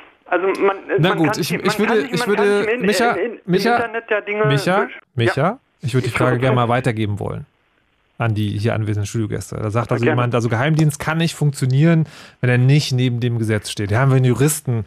Ähm, was sagt der denn dazu? Also, also tatsächlich sozusagen, man kann das erstmal als Vermutung anschauen. So Geheimdienst macht geheime Dinge, das irgendwie zu regulieren ist vielleicht schwierig. Geht es überhaupt? Also als Konzept kann es einen Geheimdienst geben, der juristisch reglementiert ist oder gesetzlich reglementiert ist? Da bin ich jedenfalls skeptisch, denn, ähm, denn jedenfalls gibt es bislang kein Beispiel, wo das funktioniert, jedenfalls nicht in der Bundesrepublik und ähm, für andere Länder will ich da jetzt lieber nicht sprechen. Ich finde aber die These interessant, die der Hörer gerade gebracht hat, Herr Micha, dass ein Geheimdienst über dem Gesetz stehen müsse, ähm, denn ich glaube, das zeigt sehr schön, wie weit wir schon gekommen sind. Nicht? Dass also äh, die ständigen Rechtsbrüche durch Geheimdienste, soweit sie der NSA-Untersuchungsausschuss äh, aufgedeckt hat, ähm, dazu führen, dass Bürgerinnen und Bürger jetzt quasi schon äh, die Waffen strecken und sagen, ja, das muss halt wohl so sein. Also ich finde das ehrlich gesagt schockierend und ähm, das ist jedenfalls eine Auffassung, die mit dem Grundgesetz äh, nicht vereinbar ist. Das Grundgesetz geht ganz klar davon aus, dass kein äh, Geheimdienst und auch sonst keine Behörde irgendetwas tun darf, wofür es keine gesetzliche Ermächtigung gibt. Das ist ziemlich einfach. Jedenfalls, soweit sie darin ähm, in Grundrechte eingreift und so ziemlich alles, was eine Behörde tut, greift in irgendeiner Art und Weise in Grundrechte ein. Besonders natürlich ein Geheimdienst, einfach weil der ja Informationen sammelt. Das heißt also, äh, sobald es irgendwie um personenbezogene Daten geht, greift er damit in, jedenfalls in das Datenschutzgrundrecht ein. So, Micha. Es geht also nicht. Hättest du jetzt lieber einen Geheimdienst, du würdest das Grundgesetz außer Kraft setzen? Oder ändert das vielleicht deine Meinung? Ja, Schwierig. die, ähm, das, das Schwierige an einem Geheimdienst ist, ähm, wenn er Daten sammelt, hat er sie erstmal gesammelt. Ja? Wenn diese Daten, Nein, nein, sag ich Mi- mal, die er jetzt von, von mir persönlich sammelt, äh, äh, bis zu meinem Lebensende in einem dunklen Staufach sind und eigentlich äh, nie irgendeine Relevanz weiter besitzen, dann ist das für mich persönlich in meiner in meinem Leben nicht so schlimm. So, ja, aber es, es wird immer jemand treffen. Also die Frage ist, also ich möchte das nicht sagen, mit der Bitte um eine kurze Antwort, wie es so schön heißt. Möchtest du, also hältst du es für sinnvoll, einen Geheimdienst zu haben, der sich über die Gesetze hinwegsetzt? Ja? Nein? ja. Okay. Vielen Dank. Ist erstaunlich. Also finde ich auch sozusagen. Das ist ja auch was, was ich äh, vorhin meinte. Sagen, je, je mehr man drüber, also man redet ganz viel drüber und es scheint äh, zumindest in gewissen Kreisen total einsichtig, dass das eigentlich keine gute Idee ist. Aber anscheinend ist der Glaube daran, dass ein Geheimdienst was Sinnvolles anrichtet, ähm, ist anscheinend irgendwie da. Naja, und es kam ja auch das klassische Argument, ich habe ja nichts zu verbergen, so ein bisschen. Ne? Also ähm, nach dem Motto, bei, Nee, nee, mir, nee, bei mir ist es, äh, wäre es nicht so schlimm, wenn die Daten nur sicher verstaut werden. Und Das ja, ist, das, aber das ist schon ein Schritt weiter, als ich habe nichts zu verbergen. Das ist schon eine, eine Ansage. Ja, klar. Also meine Klar, Daten aber sind es meine steckt und ich Okay. Also ich Ähm. habe den Hörer nicht so verstanden, dass er sagt, er findet es grundsätzlich gut, äh, dass es Geheimdienste gibt. Er sagt nur, äh, nach seiner Meinung kann ein Geheimdienst nicht funktionieren, ohne dass der sich über bestimmte Spielregeln hinwegsetzt. Und das finde ich ist der, äh, der, der spannende Punkt, weil da quasi von dem gegenwärtigen Sein, ja, wo es an dem es so viel Kritik gibt, quasi auf das Sollen geschlossen wird. Ne? Dass also nur weil es heute so läuft, es angeblich immer so sein muss. Und ähm, da würde ich sagen, ja, das ist eine schwierige Aufgabe, aber nein, das kann auch lange nicht bedeuten, ähm, dass wir aufgeben können, Behörden ans Gesetz zu binden. Denn dann muss man sagen, dann haben wir wirklich sowas wie einen Staat im Staat. Äh, unser Parlament und damit letztlich die Bürgerinnen und Bürger steuern über Gesetze. Das ist der, die Art und Weise, wie wir versuchen, unsere Behörden irgendwie äh, im Griff zu halten und dazu zu bringen, dass sie das tun, was eben die Mehrheit der Bevölkerung will. Und wenn wir diesen Anspruch aufgeben, ja, dass sich Behörden ans Gesetz halten, das ist im Grunde wirklich Anarchie. So, und jetzt soll es ja tatsächlich so ein Gesetz geben, ein BND-Gesetz. Und ähm, bevor wir sagen, dazu kommt was drin, möchte ich mal eigentlich wissen, wo das herkommt. Also wir hatten jetzt neulich gerade diesen Effekt, dass irgendwie so Katastrophenschutzregeln verkündet wurden, wo man irgendwie sich so und so viele Packungen Milch in die Vorratskammer ähm, stellen wollte. Und haben alle gerufen, oh nein, das hat bestimmt mit dem Terror zu tun, aber war einfach nur so eine turnusmäßige Aufarbeitung von Katastrophenschutzrichtlinien. Ist das, dass wir ein BND-Gesetz kriegen, auch sozusagen ganz normal und es trifft nur chronologisch zusammen? Oder ist das ein direktes Ergebnis von diesem Untersuchungsausschuss? Das ist auf jeden Fall ein direktes Ergebnis vom Untersuchungsausschuss. Ähm, Das letzte BND-Gesetz, das weiß jetzt vielleicht Ulf, das weiß ich gar nicht, aber das ist so richtig steinalt. Und ein paar andere Gesetze, die für die Geheimdienste gelten, äh, ähm, also zum Beispiel das G10-Gesetz, was äh, die Kommunikation und die Privatsphäre schützt, ähm, äh, ist auch schon ziemlich alt, seit es das letzte Mal reformiert wurde. Ich es gibt, glaube ich, verschiedene Gründe, warum es das gibt, aber einer ist, würde ich sagen, auf jeden Fall, dass im Untersuchungsausschuss rausgekommen ist, dass der BND äh, sich im Grunde seine Gesetze selber gemacht hat. Also ähm, da gibt es ein paar uralte Gesetze, die überhaupt nicht mehr auf dem Stand der Technik sind, die also beispielsweise sowas wie auch technisch regeln, wie äh, Telekommunikation und Telefonate überwacht werden und äh, die, die schlichtweg nicht mehr anwendbar sei, sind, seit äh, Kommunikation digital funktioniert. Ja, um es mal ich versuche mal ganz kurz zu machen, nur als ein Beispiel, Ja. steht in dem äh, G10-Gesetz drin, dass äh, bei bestimmten Formen von Überwachung nur 20 Prozent äh, des Inhaltes eines Kabels, durch das Kommunikation läuft, erfasst werden dürfen. Ähm, dieses Gesetz wurde gemacht, als wir noch analog telefoniert haben und man damit 20 Prozent der Telefonate erwischt hat. Seit äh, Telefonie auf, auf Internet umgestellt wurde und dann nur noch Pakete durchgehen, macht es keinen Sinn, ja, weil wenn du 20 Prozent der Pakete hast, hast du hinterher keine vollständige E-Mail, kein vollständiges Telefonat. Und statt dass der BND jetzt irgendwann, als das passiert ist, und das war so 2004, 2005 in Deutschland gegangen ist und gesagt hat, "Mm, das funktioniert so nicht, wir können mit dem Gesetz nicht arbeiten, weil die Technik hat sich weiterentwickelt, hat der BND gesagt, das funktioniert so nicht, ach, dann machen wir das jetzt einfach anders, weil geht ja nicht. Und haben aber auch niemandem was davon gesagt. Ja, das wusste also auch die aufsichtsführende Behörde, in dem Fall das Kanzleramt nicht. Mhm. Und das ist gewissermaßen ein Beispiel von ganz vielen, was der Ausschuss gezeigt hat, dass der BND einfach komplett unkontrolliert macht, was er will, wenn man so will. Und äh, das hat dann, glaube ich, auch die Bundesregierung irgendwann nicht mehr so richtig cool gefunden. Äh, Das Gesetz, was wir jetzt haben, müsste eigentlich noch abwarten, bis der Untersuchungsausschuss fertig ist und die Ergebnisse auch tatsächlich da sind. Das ist was, was wir kritisieren, dass die jetzt einfach alleine dahergehen und ein Gesetz machen, was faktisch legalisiert, was jetzt festgestellt wurde, was ja nicht richtig ist, was die machen. Also ich halte das für völlig falsch zu sagen, ähm, das, was die machen, braucht jetzt einfach nur eine gesetzliche Grundlage und dann ist es wieder okay, sondern es müsste eigentlich eingeschränkt werden. Das ist aber, das hat mit Politik zu tun, natürlich unsere große Koalition, die äh, den Geheimdienst aber auch gar nicht wirklich zügeln möchte. Und äh, damit würde ich jetzt mal an die, äh, für die Inhalte dieses Gesetzes. Genau, also das, das klang ja schon so ein bisschen an. Äh, das ist der Tenor, wann immer man auf dieses Gesetz äh, trifft, dass gesagt wird, naja, das macht ja eigentlich nichts, außer alles legalisieren, was jetzt so gerade rauskommt. Kann man es ein bisschen genauer sagen, was da, was da inhaltlich drinsteht? Oder drinstehen soll, muss man ja zu Ja, der also Zeitpunkt noch sagen. Der, der Schwerpunkt äh, dieser geplanten Reform sind Regelungen zur sogenannten Ausland, Ausland-Fernmeldeaufklärung. Das klingt alles ganz furchtbar kompliziert. Es geht einfach darum, ähm, dass Telekommunikation, also zum Beispiel Internetverbindungen im Ausland abgehört werden, mitgeschnitten werden können durch den BND. Darum geht es. Und ähm, wann der BND das können soll ähm, oder dürfen soll, steht in diesem Gesetz drin. Und die Regelung ist relativ einfach, ähm, die da in, äh, in Aussicht genommen wird. Der BND soll schlicht und ergreifend alle Netze abhören dürfen, die das Bundeskanzleramt bestimmt hat. Mit anderen Worten, das Bundeskanzleramt sagt, ähm, am D-Kicks in Frankfurt bitte mal mitschneiden und dann darf der BND eben den kompletten Internetverkehr, der durch den D-Kicks Äh, läuft. Entschuldigung, jetzt, jetzt bin ich schon verwirrt, weil gerade ging es noch um Ausland-Ausland-Überwachung. Ja. Der D-Kicks steht in Frankfurt, wenn ich richtig informiert bin, was ja nicht Ausland ist. Ja, das wäre Wie passt insofern- das zusammen? Ja, das wäre insofern ein relativ schlechtes Beispiel, äh, könnte man Okay. denken, aber es Oh. geht eben äh, um, die, um die Telekommunikation, wo die Telekommunikation hinfließt, wo die dann tatsächlich abgegriffen wird, ist erst die zweite Frage, wenn tatsächlich ähm, die Telekommunikation von Ausländern im Ausland erfolgt. Dann kann der BND da mitschneiden. Und da ist eben die Frage, ob der D-Kicks da reinfällt oder nicht. Äh, da streiten sich gerade die Experten darüber. Denn wenn äh, tatsächlich zwei Leute im Ausland kommunizieren und die Leitung aber dummerweise auch über Frankfurt läuft, könnte man auf den Gedanken kommen. Das ist eine der vielen, vielen Unschärfen des Gesetzes. Okay, aber halten wir ich- uns an diesem Beispiel vielleicht nicht, äh, nicht zu sehr auf. Es Ich könnte möchte ja auch noch ein kurz Knoten eine kleine, so. ich war aber noch kurz eine kleine technische Erklärung. Also D-Kicks ist ein, ich glaube, der größte Internetknoten sogar. Also der quasi, das Internet kann man sich vorstellen wie eine Ansammlung von Leitungen, die sich auch bündeln zu einem sogenannten Backbone im Rückgrat des Internets. Und das sozusagen ist äh, in Frankfurt. Da gab es auch jetzt eine Klage, glaube ich, dass der Betreiber des G-Kicks irgendwie gegen den Ja. BND geklagt hat. Genau, der D6 hat ähm, 2009 eine Anordnung vom BND bekommen, dass die dort gerne abschnorcheln möchten. Das passiert auch. Und dagegen hat der D6 jetzt ähm, geklagt. Und das ist auch einer der Punkte des BND-Gesetzes, dass ähm, der, der BND ist ja im Grunde genommen der Auslandsnachrichtendienst der Bundesregierung Deutschland und der jetzt auch im Inland ermitteln soll. Er soll also mit dem Gesetz auch dazu ermächtigt werden, innerhalb von Deutschland die Kommunikation zu überwachen und auszuwerten. Ja, aber ich denke nur, um ausländisch kommunizieren, oder habe ich das schon wieder Ja, wobei man kann ja auch gar nicht so klar äh, differenzieren, ist das jetzt jemand, äh, der kein, sag ich mal, deutscher Rechtsträger ist, äh, Grundrechtsträger ist oder jemand, der sich im Ausland befindet. Wir Weil, haben- weiß, wenn ich eine ausländische IP nehme, so. Genau. Wir Ja. haben bei den IP-Paketen, bei den Kann- IP-Paketen einfach das Problem, dass vorne nicht dran steht, wo die herkommen. Also aus welchem Land die Pa- IP-Pakete stehen.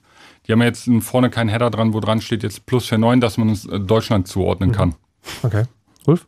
Ja, ich finde, wir müssen, bevor wir in solche Details abgleiten, D-Kicks oder nicht D-Kicks, äh, deutsche IP, nicht deutsche IP, müssen wir uns zunächst mal klar machen, was das eigentlich bedeutet. Denn ähm, das, glaube ich, wird noch nicht in der öffentlichen Diskussion genügend berücksichtigt. Es geht einfach darum, dass ein Fingerzeig des Bundeskanzleramts reichen soll, damit der BND jede Leitung auf diesem Planeten anzapfen kann, solange darüber nur irgendein Ausländer aus dem Ausland kommuniziert. Und das ist in heutiger Zeit, wo man einfach nicht weiß, wie zum Beispiel IP-Pakete geroutet werden, jede Leitung. Das muss man so deutlich sagen. Der BND soll, wenn es nur das Bundeskanzleramt für richtig hält, jede Leitung abhören sollen, abhören können. Und das ist, das ist einfach eine sehr, sehr weitreichende Ermächtigung. Ist, aber ist, ist das sozusagen, ist das schon so äh, auch als Kritik herangetragen worden an den Gesetzgeber und gibt es auch eine Erwiderung zu?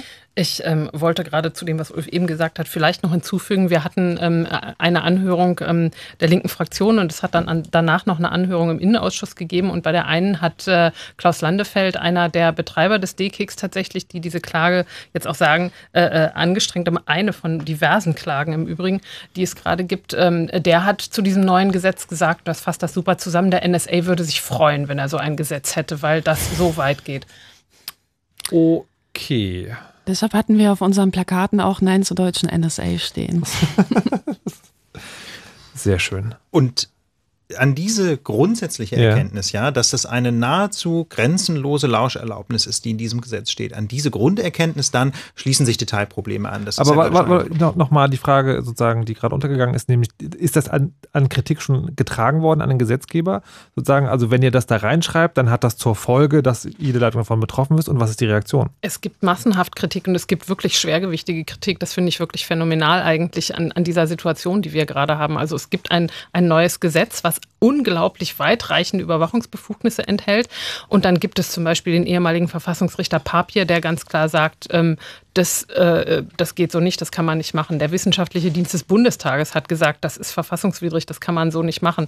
Es hat äh, eine Reihe von, von, also die Anhörung im Innenausschuss, äh, wo Sachverständige benannt werden von allen Fraktionen im Bundestag, ähm, da haben auch bis auf einen, die, also alle gesagt, hier, ihr organisiert euch eure Verfassungsklage mit dem Ding selber. Das geht alles überhaupt nicht, also nicht, also sehr viel differenzierter. Mhm, ja, ja, klar. Pro und Contra und so weiter. Aber ähm, im Grunde alle, die gesagt haben, also aus verschiedensten Gründen ist das mit unserer Verfassung nicht vereinbar, was ihr da vorhabt.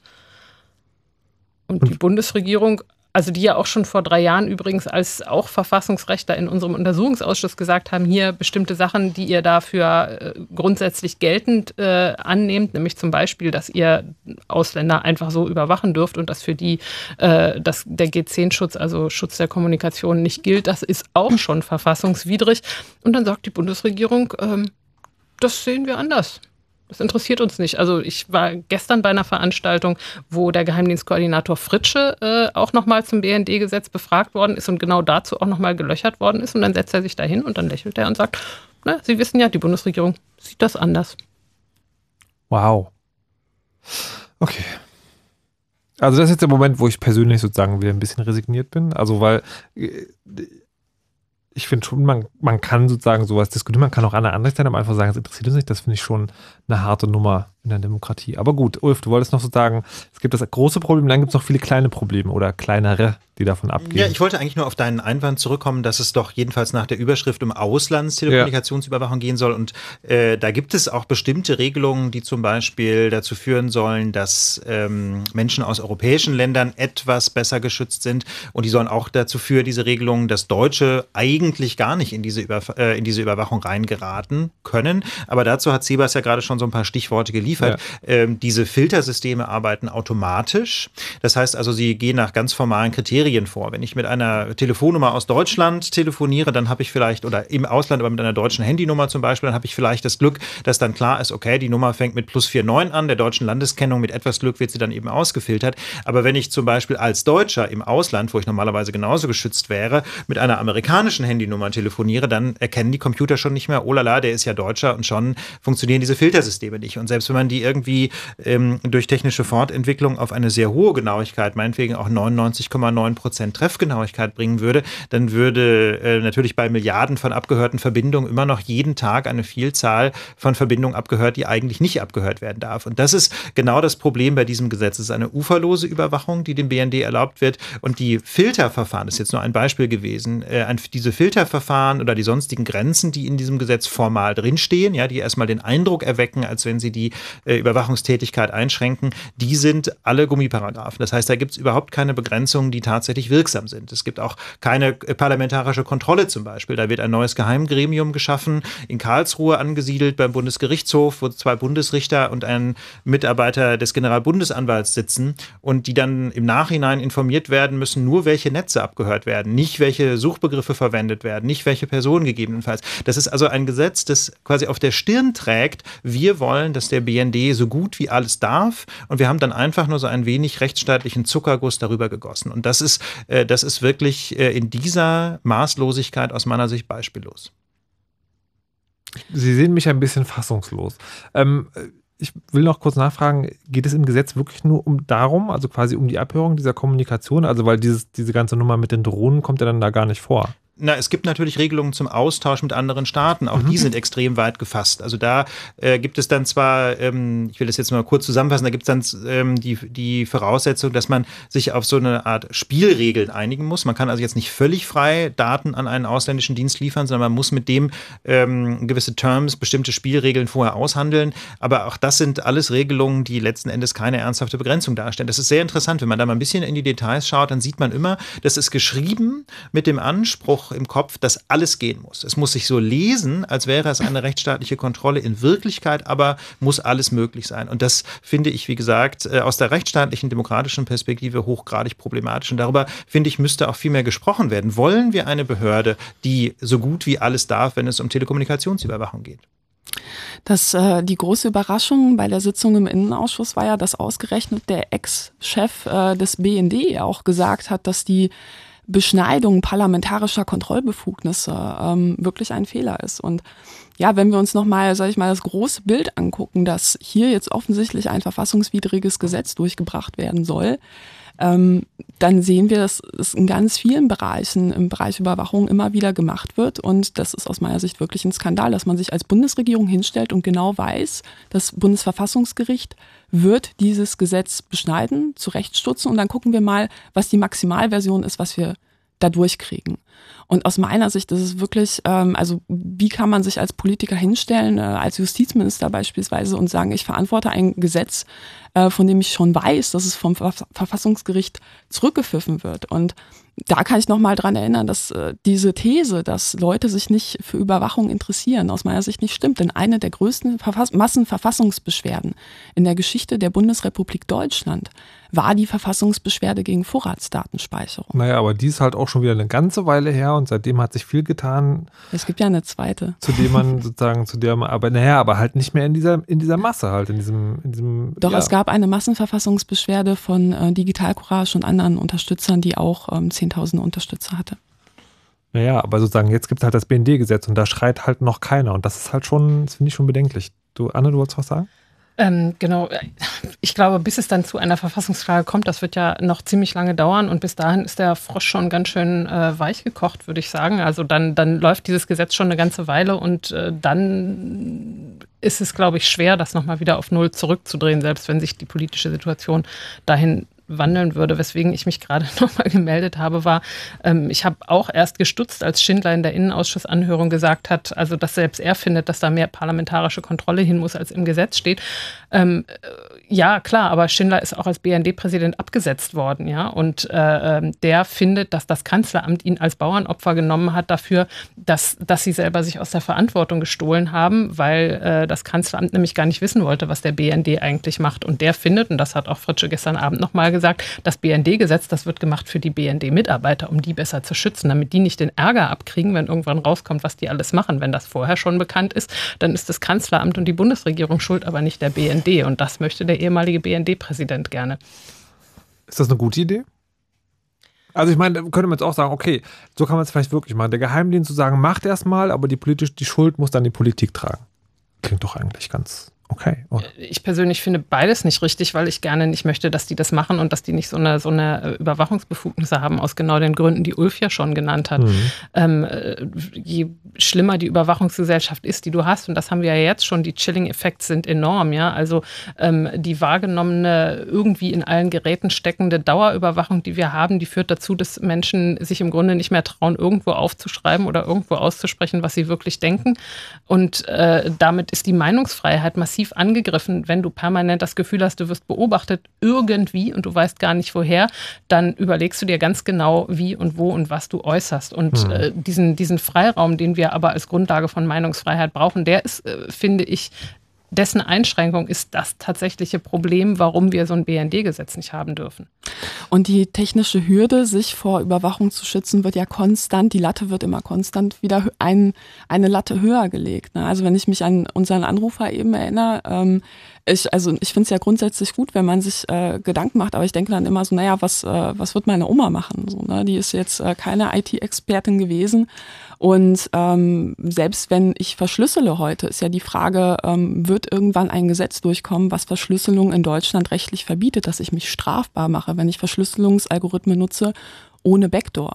Und diese Diskussion poppt ja immer wieder alle paar Jahre auf. Und wenn wir jetzt konstant, sage ich mal, der Frosch im Wasser ist und das Wasser erwärmt sich und wir gewöhnen uns langsam daran, dann macht es mir wirklich Sorge, dass so etwas irgendwann durchkommt und dann haben wir alle die Konsequenzen. Selbst wenn ich sage, ich äh, habe nichts zu verbergen und ich werde nicht in, in den Radar eines BND oder eines Verfassungsschutzes oder der NSA geraten, meine Daten werden erstmal trotzdem abgegriffen und naja, ich lese ja Zeitung als normaler Bürger. Ich äh, nehme ja an der an der Politik in diesem Land teil. Und wenn ich keine Journalisten mehr habe, die frei berichten können, frei recherchieren können, wenn ich keine Politiker mehr habe, die frei agieren können, keine Aktivisten, die Protest organisieren, dann ähm, ist mein, also dann leben wir in einer verzerrten Demokratie, die aus meiner Sicht auch keine Demokratie mehr ist.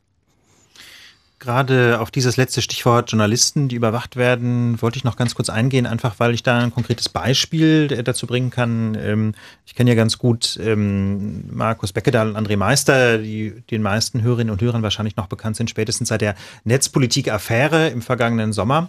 Und ähm, als diese Ermittlungen liefen, ja, wo der Generalbundesanwalt ja Ermittlungen geführt hat wegen des Verdachts des Landesverrats, da haben die sich natürlich große Gedanken gemacht, ob sie jetzt überwacht werden. Und ich habe da so einen gewissen Eindruck bekommen, was das eigentlich bedeutet, als Journalist zu arbeiten, in der Befürchtung, dass da jetzt gerade irgendein Geheimdienst oder irgendeine Strafverfolgungsbehörde in der Leitung hängt, bei jedem Telefongespräch, ne? oder dass die eben auch an der Internetleitung hängen. Das ist einfach eine extrem schwierige Arbeit, weil man ähm, eben selbst, wenn man sich mit Technik gut auskennt, wie eben Markus und André, ähm, eben extrem konzentriert vorgehen muss, um sich da überhaupt noch äh, schützen zu können und vor allem auch um Quellen schützen zu können. Und äh, ich denke, wir alle wissen, ähm, dass Journalistinnen und Journalisten ihre Arbeit einfach nicht tun können ohne Informationen. Das heißt also, sie sind darauf angewiesen, dass Menschen äh, wissen, dass sie sich sicher und fühlen können, wenn sie sich an Journalisten wenden. Und das äh, sichere Wissen ist einfach nicht mehr da, wenn äh, zum Beispiel eben der BND im Prinzip jedes Byte, das durch das Internet fließt, erstmal mitschneidet. Wie gesagt, es gibt da bestimmte Filterregeln. Sie können jetzt nicht alles 100% auf Ihre Festplatte äh, legen, aber wer weiß denn schon, welche Suchbegriffe die jetzt verwenden? Hm.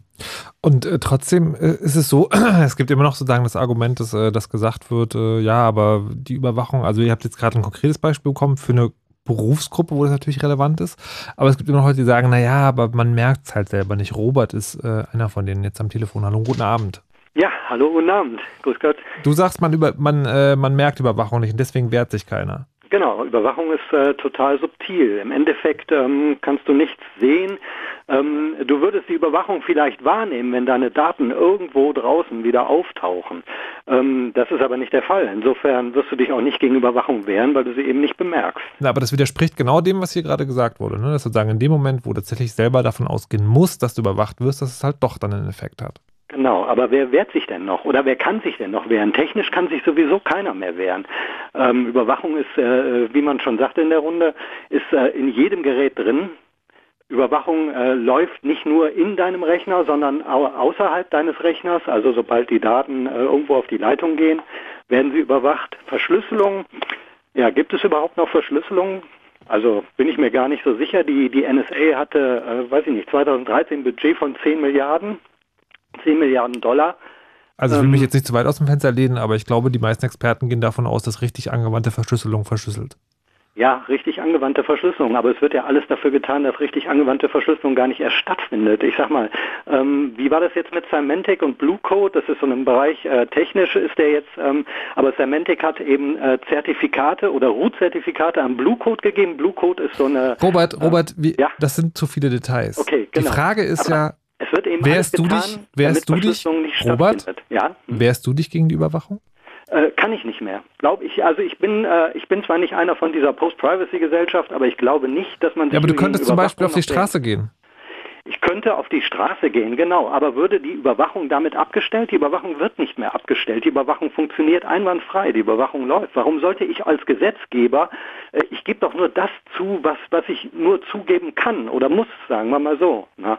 Ähm, was, warum sollte ich Überwachung abstellen? Welchen Vorteil hat für mich das? Ja, also, aber dann na? gehst du, dann gehst du davon aus, sozusagen, dass wir den, dass wir eh den Glauben an alles Demokratische aufgeben können und du in Mhm. einer Welt lebst, wo man nichts mehr ändern kann. Im digitalen Bereich definitiv.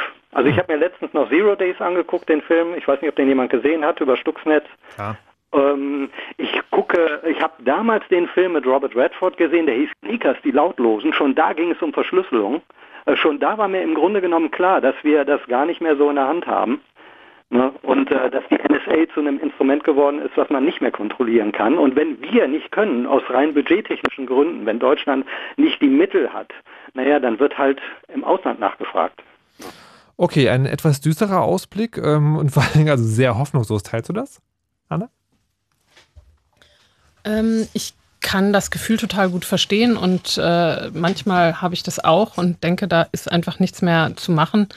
Und ähm, irgendwann ist mir dann aufgegangen, dass wir so eine Situation schon mal hatten. Das äh, ist schon eine ganze Weile her und das wissen vielleicht nicht mehr alle aus eigenem Erleben, aber äh, die Bewegung gegen Atomkraft, die hatte ganz, ganz ähnliche Probleme. Atomkraft ist äh, was, was man nicht spürt, äh, was äh, eine technische Entwicklung ist, der man scheinbar überhaupt nicht mehr aus dem Weg gehen konnte, weil äh, Kohle ist irgendwann alle und Öl haben wir auch nicht. Also Atomkraft muss einfach sein. Sonst, also als ich Kind war, da gab es diese Argumente tatsächlich noch, da gab es diese Auseinandersetzung, da hieß ja, wollt ihr denn wieder mit, mit Kerzen beleuchten? Es Mhm. gibt einfach überhaupt keine Alternative dazu. Und die Bewegung war klein dagegen und sie hat viele Jahrzehnte gebraucht, aber es war tatsächlich möglich, dann doch sich dagegen zu wehren. Und ich glaube, wir müssen uns auf einen langen Kampf einrichten, aber ich glaube nicht, dass das hoffnungslos ist. Ich glaube auch, wir haben keine Alternative, als uns dagegen zu wehren, weil ich glaube, die Welt, wie sie wird, wenn wir in dieser totalen, potenzierten Orwellschen Überwachungsgesellschaft leben, die ist einfach nicht mehr lebenswert. Das können wir nicht hinnehmen. Okay, darüber sprechen wir gleich. Wir müssen eine kurze Pause machen, weil jetzt wieder Nachrichtenzeit ist. Und danach machen wir mal kle kleine Zukunftsaussichten. Vielleicht sowohl die gute als auch die schlechte Variante.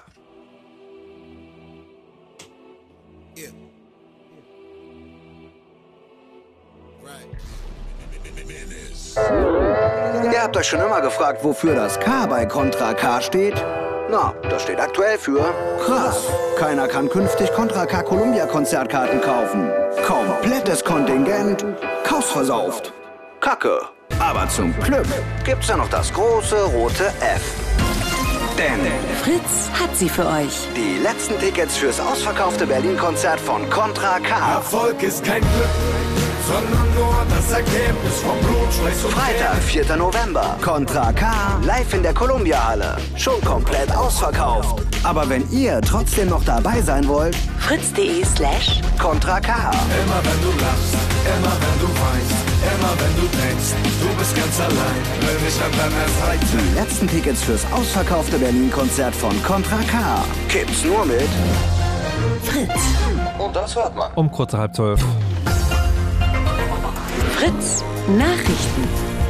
Mit Johanna Tesma. Die Berliner SPD ist bereit, mit Linken und Grünen über eine gemeinsame Koalition zu verhandeln. Der Landesvorstand nahm am Abend eine entsprechende Empfehlung von Regierungschef Müller an. Nach den Sondierungsgesprächen hatte Müller schon gesagt, dass es viele Gemeinsamkeiten gebe. Bei der Finanz- und Energiepolitik gebe es aber noch Gesprächsbedarf. Es wäre das erste rot-rot-grüne Bündnis unter Führung der SPD in Deutschland. In Berlin-Lichtenberg soll der Leiter eines Supermarktes einen Ladendieb so schwer geschlagen haben, dass er gestorben ist. Von der Polizei heißt es, der Laden im Bahnhof Lichtenberg sei schon am Dienstag geschlossen und durchsucht worden. Gegen den Filialleiter wurde Haftbefehl erlassen. Nach den bisherigen Ermittlungen war der Ladendieb vor zwei Wochen in dem Lebensmittelmarkt erwischt worden. Anstatt ihn der Polizei zu übergeben, soll er von dem Filialleiter schwer misshandelt worden sein. Erst zwei Tage später habe der Mann einen Arzt aufgesucht, der ihn sofort ins Krankenhaus geschickt habe. Dort sei er dann verstorben.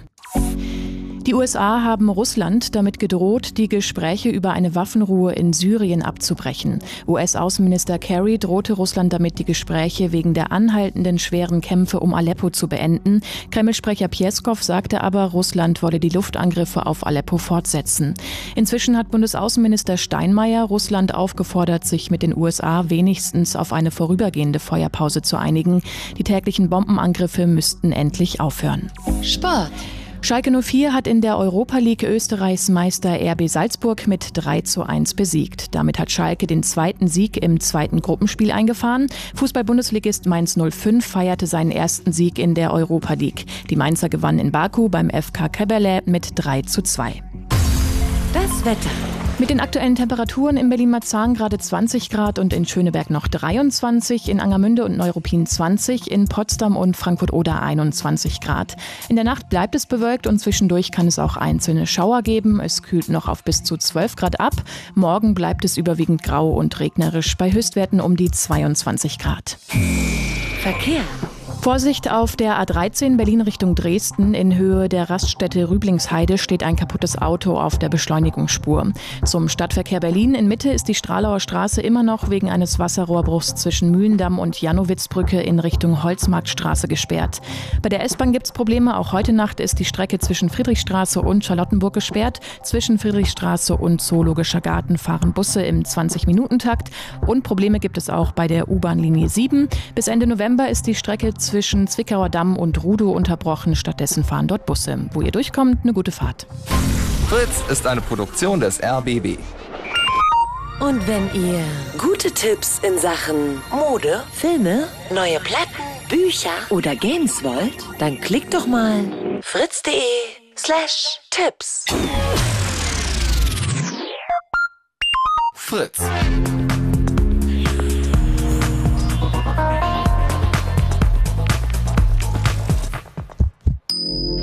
Blue Moon. Eine halbe Stunde haben wir noch im Chaos Radio im Blue Moon, wo immer noch zu Gast sind Sebast, Ulf Bohrmeier, Anne Roth und Katharina Nokun. Hallo und guten Abend nochmal. Hallo. Hallo. Hallo. Ähm, und wir haben jetzt anderthalb Stunden schon geredet über den NSA-Untersuchungsausschuss, über den BND, über das neue BND-Gesetz. Und wenn ich die letzten 90 Minuten mal zusammenfassen möchte, könnte ich sagen, es ist alles fürchterlich. Ähm, weil der NSA-Untersuchungsausschuss, das ist alles sehr zäh und bleibt, wird auch viel geheim bleiben. Das BND-Gesetz führt im Prinzip dazu, dass ähm, der BND in Zukunft eigentlich alles überwachen darf, was es so gibt. Und es äh, demonstriert niemand. Das Oder- stimmt nicht. Oder zu wenig. Und ich würde die letzte, die letzte halbe Stunde tatsächlich gerne noch dazu nutzen, um mal zu gucken in die Zukunft, wie das werden kann. Und ich würde da gerne ähm, mal in die Nachbarländer gucken. Und zwar, äh, also was, was kann denn oder wie ist es denn, wenn so Gesetze erstmal in Kraft treten, die eine Überwachung erlauben? Und das ist, muss man so, muss jetzt ein bisschen Vergleich ziehen, der nicht so ganz stimmt. Ähm, in Frankreich gibt es nämlich seit Ende 2015 den Ausnahmezustand und der hat zumindest abstrakt was damit zu tun. Äh, wer von euch hat sich nochmal angeguckt, was genau da alles drin steckt? Ja, Ja. also ich, ich bin sicher kein Experte für französisches Recht. Ich habe jetzt ehrlich gesagt auch das Internet konsultiert. Und, ähm, und das hat ähm, zu dem Ergebnis geführt, dass der État d'urgence, der Ausnahmezustand in Frankreich, äh, zunächst mal vom Präsidenten ausgerufen werden kann, muss dann aber durch ein Gesetz bestätigt werden. Und der ermöglicht eine ganze Fülle von Überwachungsmaßnahmen, aber auch anderen Einschränkungen von Bürgerrechten. Zum Beispiel können Ausgangssperren verhängt werden, die Bewegungsfreiheit kann eingeschränkt werden, Wohnungsdurchsuchungen ohne richterlichen Beschluss sind möglich oder auch Hausarreste für Menschen, also quasi Haft bei sich daheim ähm, für Menschen, deren Aktivität als gefährlich für die Sicherheit und die öffentliche Ordnung angesehen wird. Das heißt also, das klingt auch sehr nach einem Gummiparagraphen und zugleich nach sehr weitreichenden Einschränkungen der klassischen bürgerlichen Freiheitsrechte. Und es ist ja immer so, mit so Sicherheitsgesetzen heißt es immer, das ist ja alles gegen den Terror. Und äh, dass man das auch für andere Sachen äh, verwenden kann, gibt es eine konkrete Geschichte. Katharina. Ja, genau. Und zwar gab es ähm, einen Global March on Climate, der fand ähm, in ganz Europa in unterschiedlichen Städten am selben Tag statt. Und äh, ich war da näher dran, weil ein Kollege von mir so in der Organisation in Berlin mitgemischt hat. Und eigentlich war so ein Event in Paris geplant, was auch Sinn macht, da die Konferenz, wo über das Klima debattiert wurde, auch in Paris stattfand. Diese Demonstration wurde aber verboten, auch mit Hilfe dieser Notstandsgesetze. Und Aktivisten, die in dem Umfeld äh, tätig waren oder die ähm, dafür mobilisiert haben, haben eben diese Ausgangssperren bekommen. Das heißt, äh, Leute, die ganz bestimmt nichts mit Terrorismus zu tun haben, thematisch was vollkommen anderes, die einfach nur friedlich demonstrieren wollten, die konnten es dann nicht.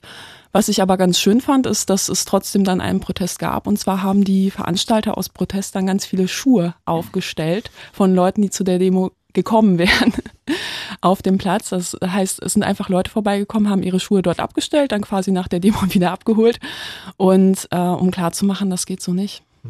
Aber sozusagen, das, also ich würde persönlich sagen wollen, das ist missbraucht worden, das Gesetz, weil es ist ja sagen, äh, gegen Klimawandel demonstrieren, ist nicht unbe unbedingt Terror und Ausnahmezustand hat ja auch sowas äh, Temporäres eigentlich, aber das gibt es jetzt seit ähm, ein paar Monaten und es ist doch sozusagen nicht so abzusehen, wann das wieder, äh, wann das wieder eingestellt wird. Und das finde ich auch also spannend oder das zeigt es halt sehr schön, dass so eine Gesetze, die dem Staat viel Macht geben, äh, dann auch gekommen sind, um zu bleiben. Das ist zumindest so mein Eindruck. Also das ne- Gesetz ist ja eingesetzt worden im November 2015 und erstmal bis Januar 2017 beschränkt in Frankreich. Nur ähm, die Frage, die sich stellen wird, ähm, wird man das Gesetz wieder zurücknehmen oder wird man es verlängern?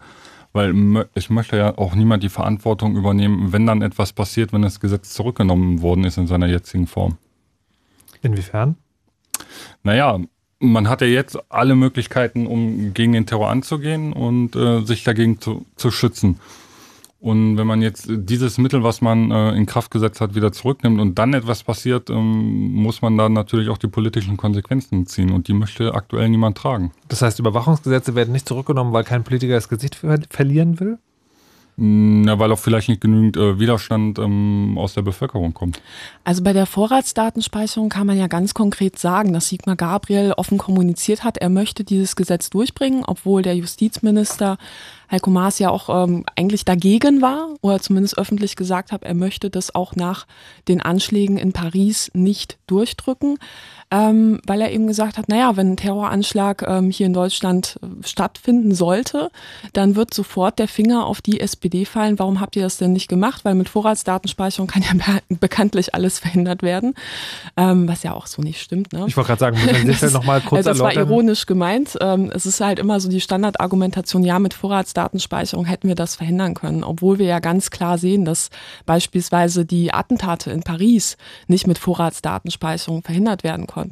Und gerade wenn ich weiß, dass so ein Gesetz in Kraft tr- tritt ähm, oder in Kraft ist in einem Land, ähm, das eben speichert, mit wem ich wann telefoniere, wäre ich ja dumm, sage ich mal, mein eigenes ähm, Handy zu nutzen, um ähm, darüber einen eventuellen Anschlag zu planen. Und deswegen müssen Ne? wir Verschlüsselung verbieten und beim Handykauf immer den Personalausweis vorlegen lassen.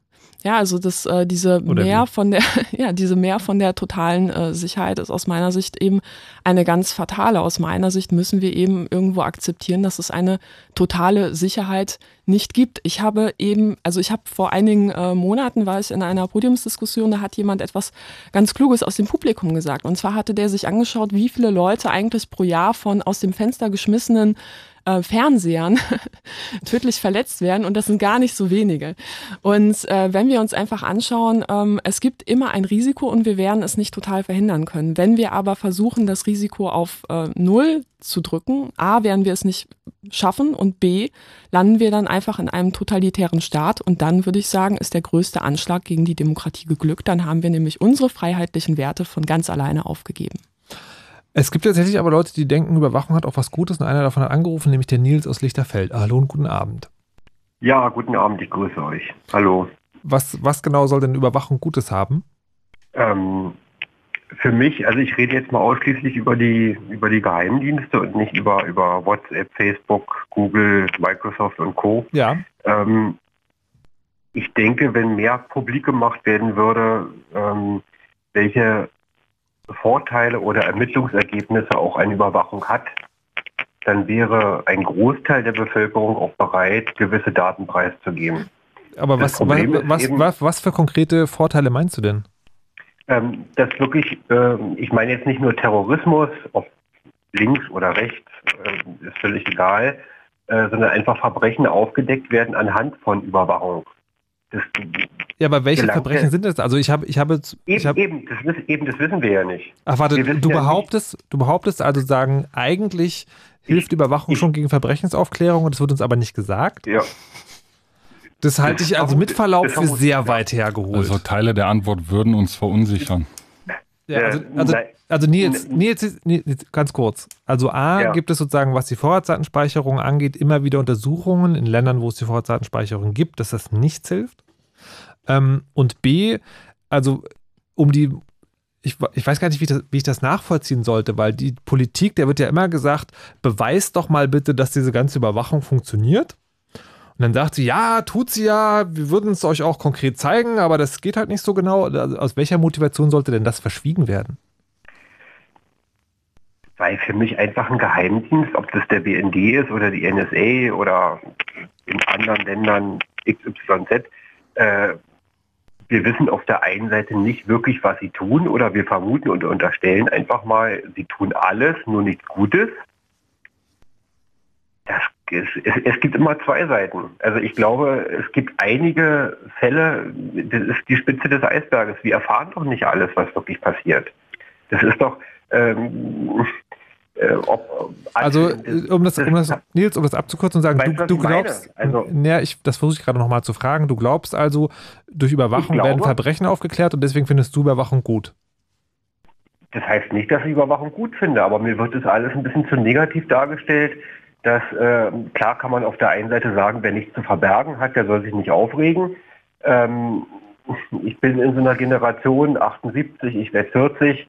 Ähm, mir ist es, ja, Okay, mach- ich, ich versuche das nochmal äh, genauer zu vergründen. Also die, das finde ich jetzt also natürlich unspannenden Punkt, weil ähm, wie kann man denn als Überwachungsgegner dagegen argumentieren, wenn jemand sagt, naja, aber uns wird ja sozusagen verheimlicht, was das für gute Seiten hat?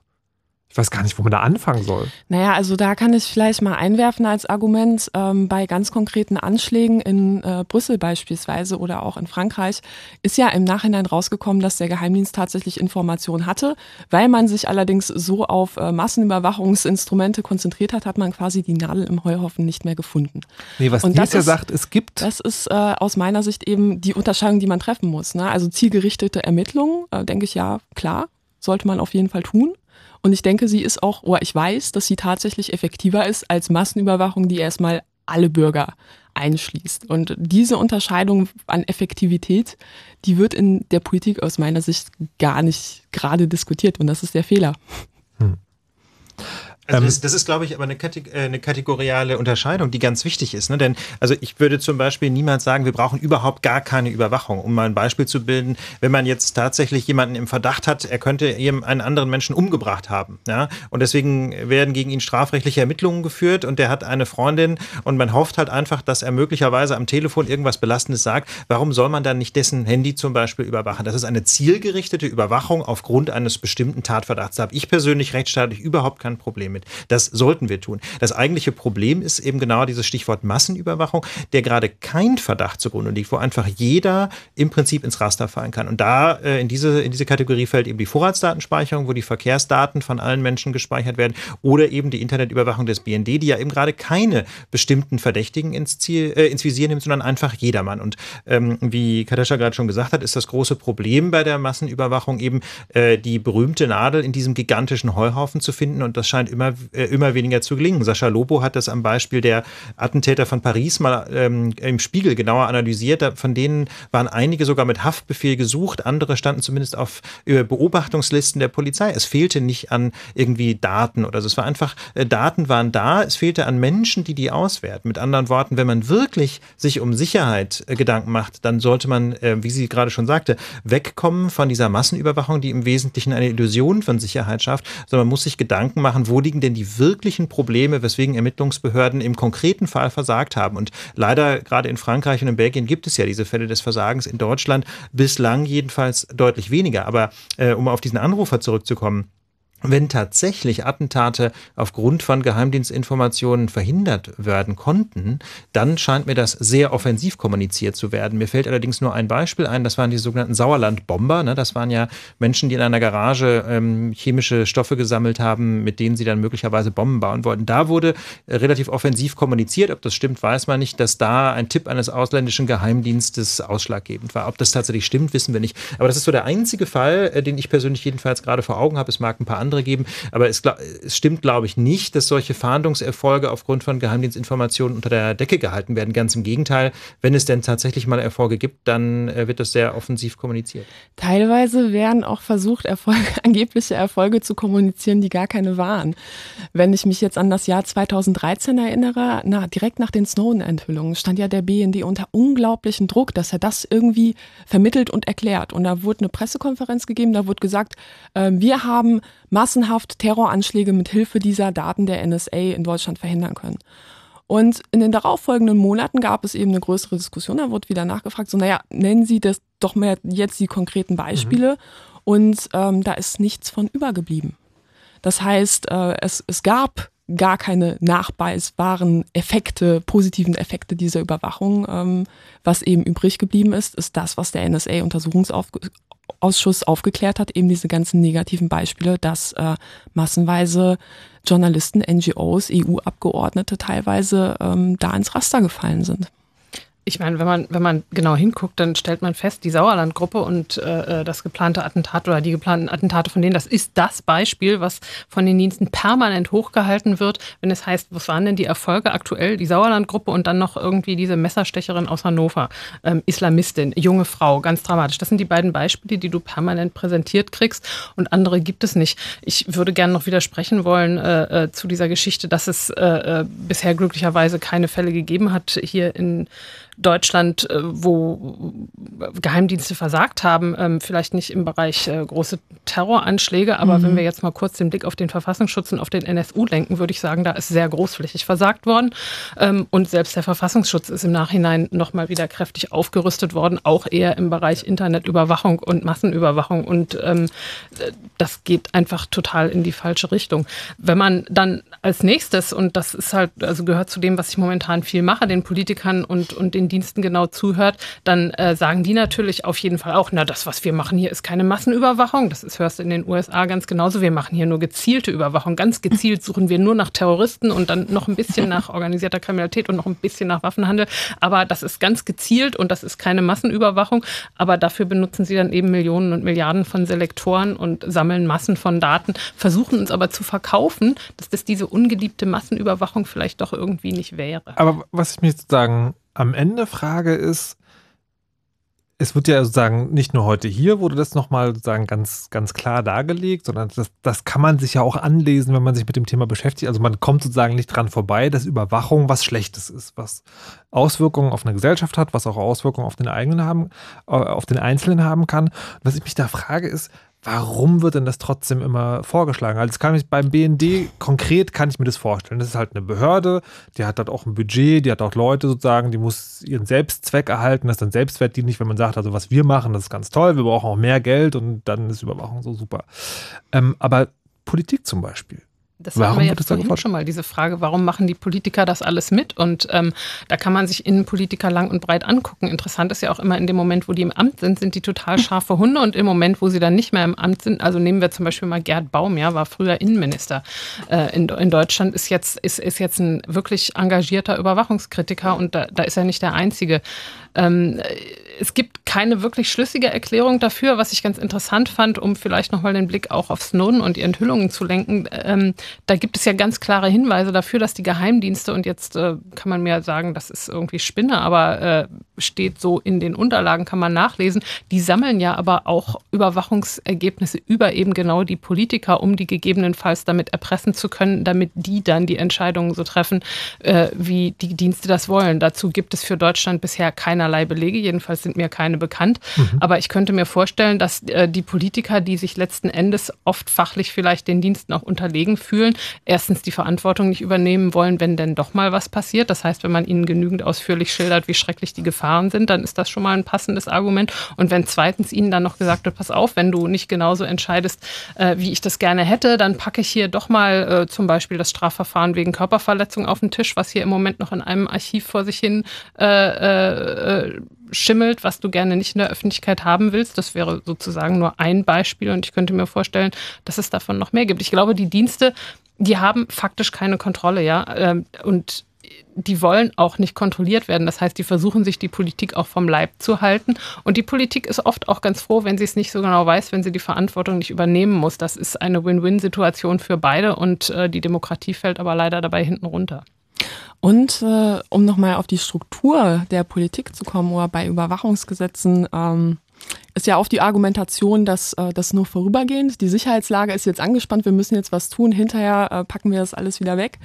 Das Problem ist aber, das ist nicht, es gibt keinen gesetzlichen Sicherheitsmechanismus, der quasi vorschreibt, nach einem Jahr oder nach zwei Jahren äh, muss jetzt untersucht werden mit wirklich, ne, wie der ähm, Anrufer auch eben ähm, angeregt hat. Ne? Also es müssen, muss dann offensiv kommuniziert werden, was sind die Erfolge, aber auch natürlich, was sind die Misserfolge, beispielsweise wo wurde offensichtlich Missbrauch betrieben.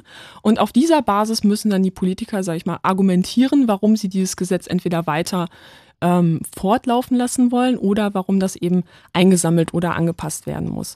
Und ähm, tatsächlich habe ich, also gab es mal so einen Prozess bei der ähm, europäischen Richtlinie zur Vorratsdatenspeicherung. 2010 gab es eine Reevaluation der EU-Richtlinie. Da bin ich dann nach Brüssel gefahren mit einigen Aktivistenkollegen von AK Vorrat.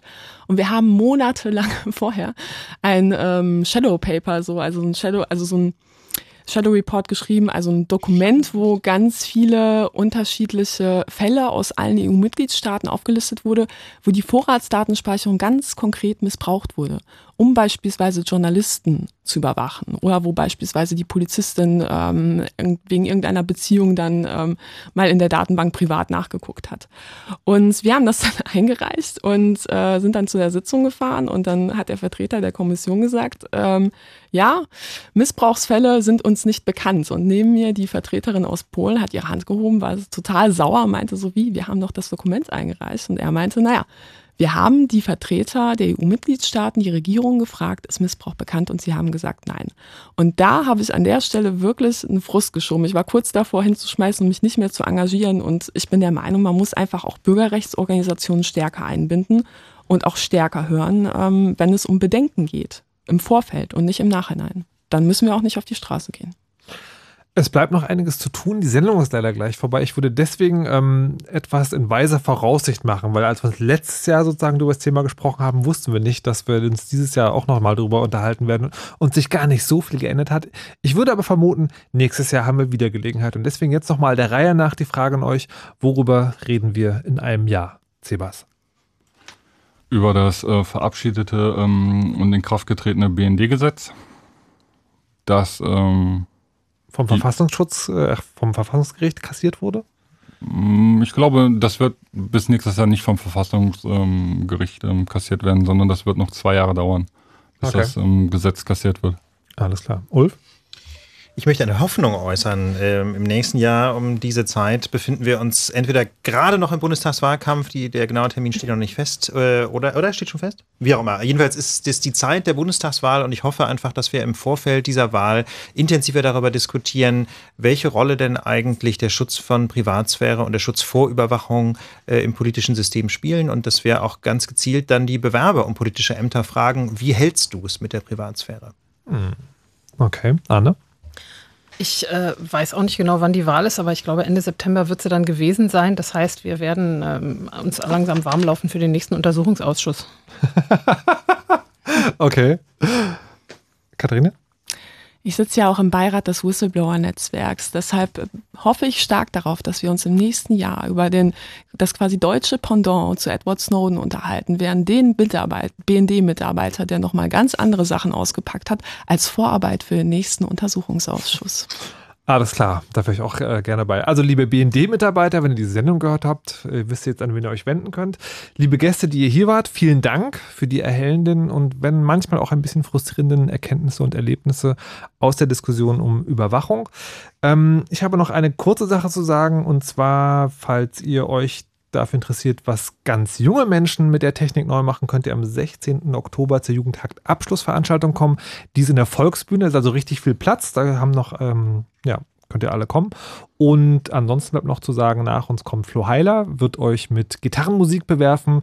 Mein Name ist Markus Richter. Ihr könnt es gerne als Podcast hören und macht immer schön eure Backups und lasst euch nicht überwachen. Tschüss. You know how all those bad boy rappers claim how much weed they drink, and how many 40s they smoke, and how many women they've kissed with at the same time. But you see, I'm addicted to something else. It's not about fancy cars or bling bling, unless it's a glitter animation. I've seen more websites than any lousy ass browser. I've clicked more than Douglas Engelbart. I'm as bossy as Bowser. Don't even remember all my email addresses. And I've got more screen names than Sleepy's got mattresses.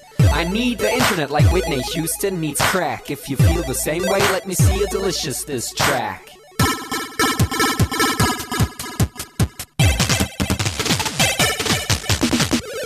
Spent more time online than Tim Berners-Lee. When I go to a club, it's mostly a surf club, you see. I've pal paid more money than you've got pictures on Flickr. They call me the Uber YouTuber, MySpace clicker. I love amateur homepages and dirt style design. The interweb's a ghetto full of gustatory crime. Cross your fingers, make your hand look like a W and holla website.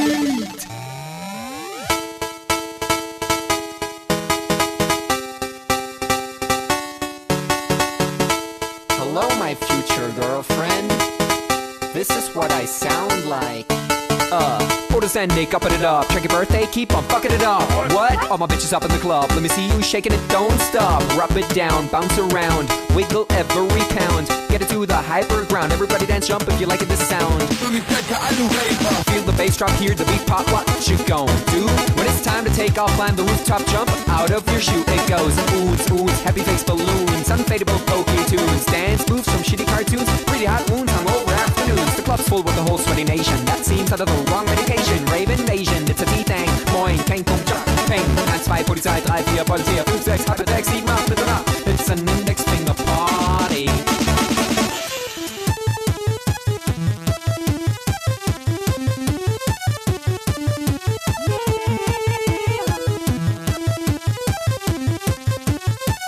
Yeah. Come on, our users holla website. Even your losers holla website. Everybody come on, holla website. Come on, come on, a holla website.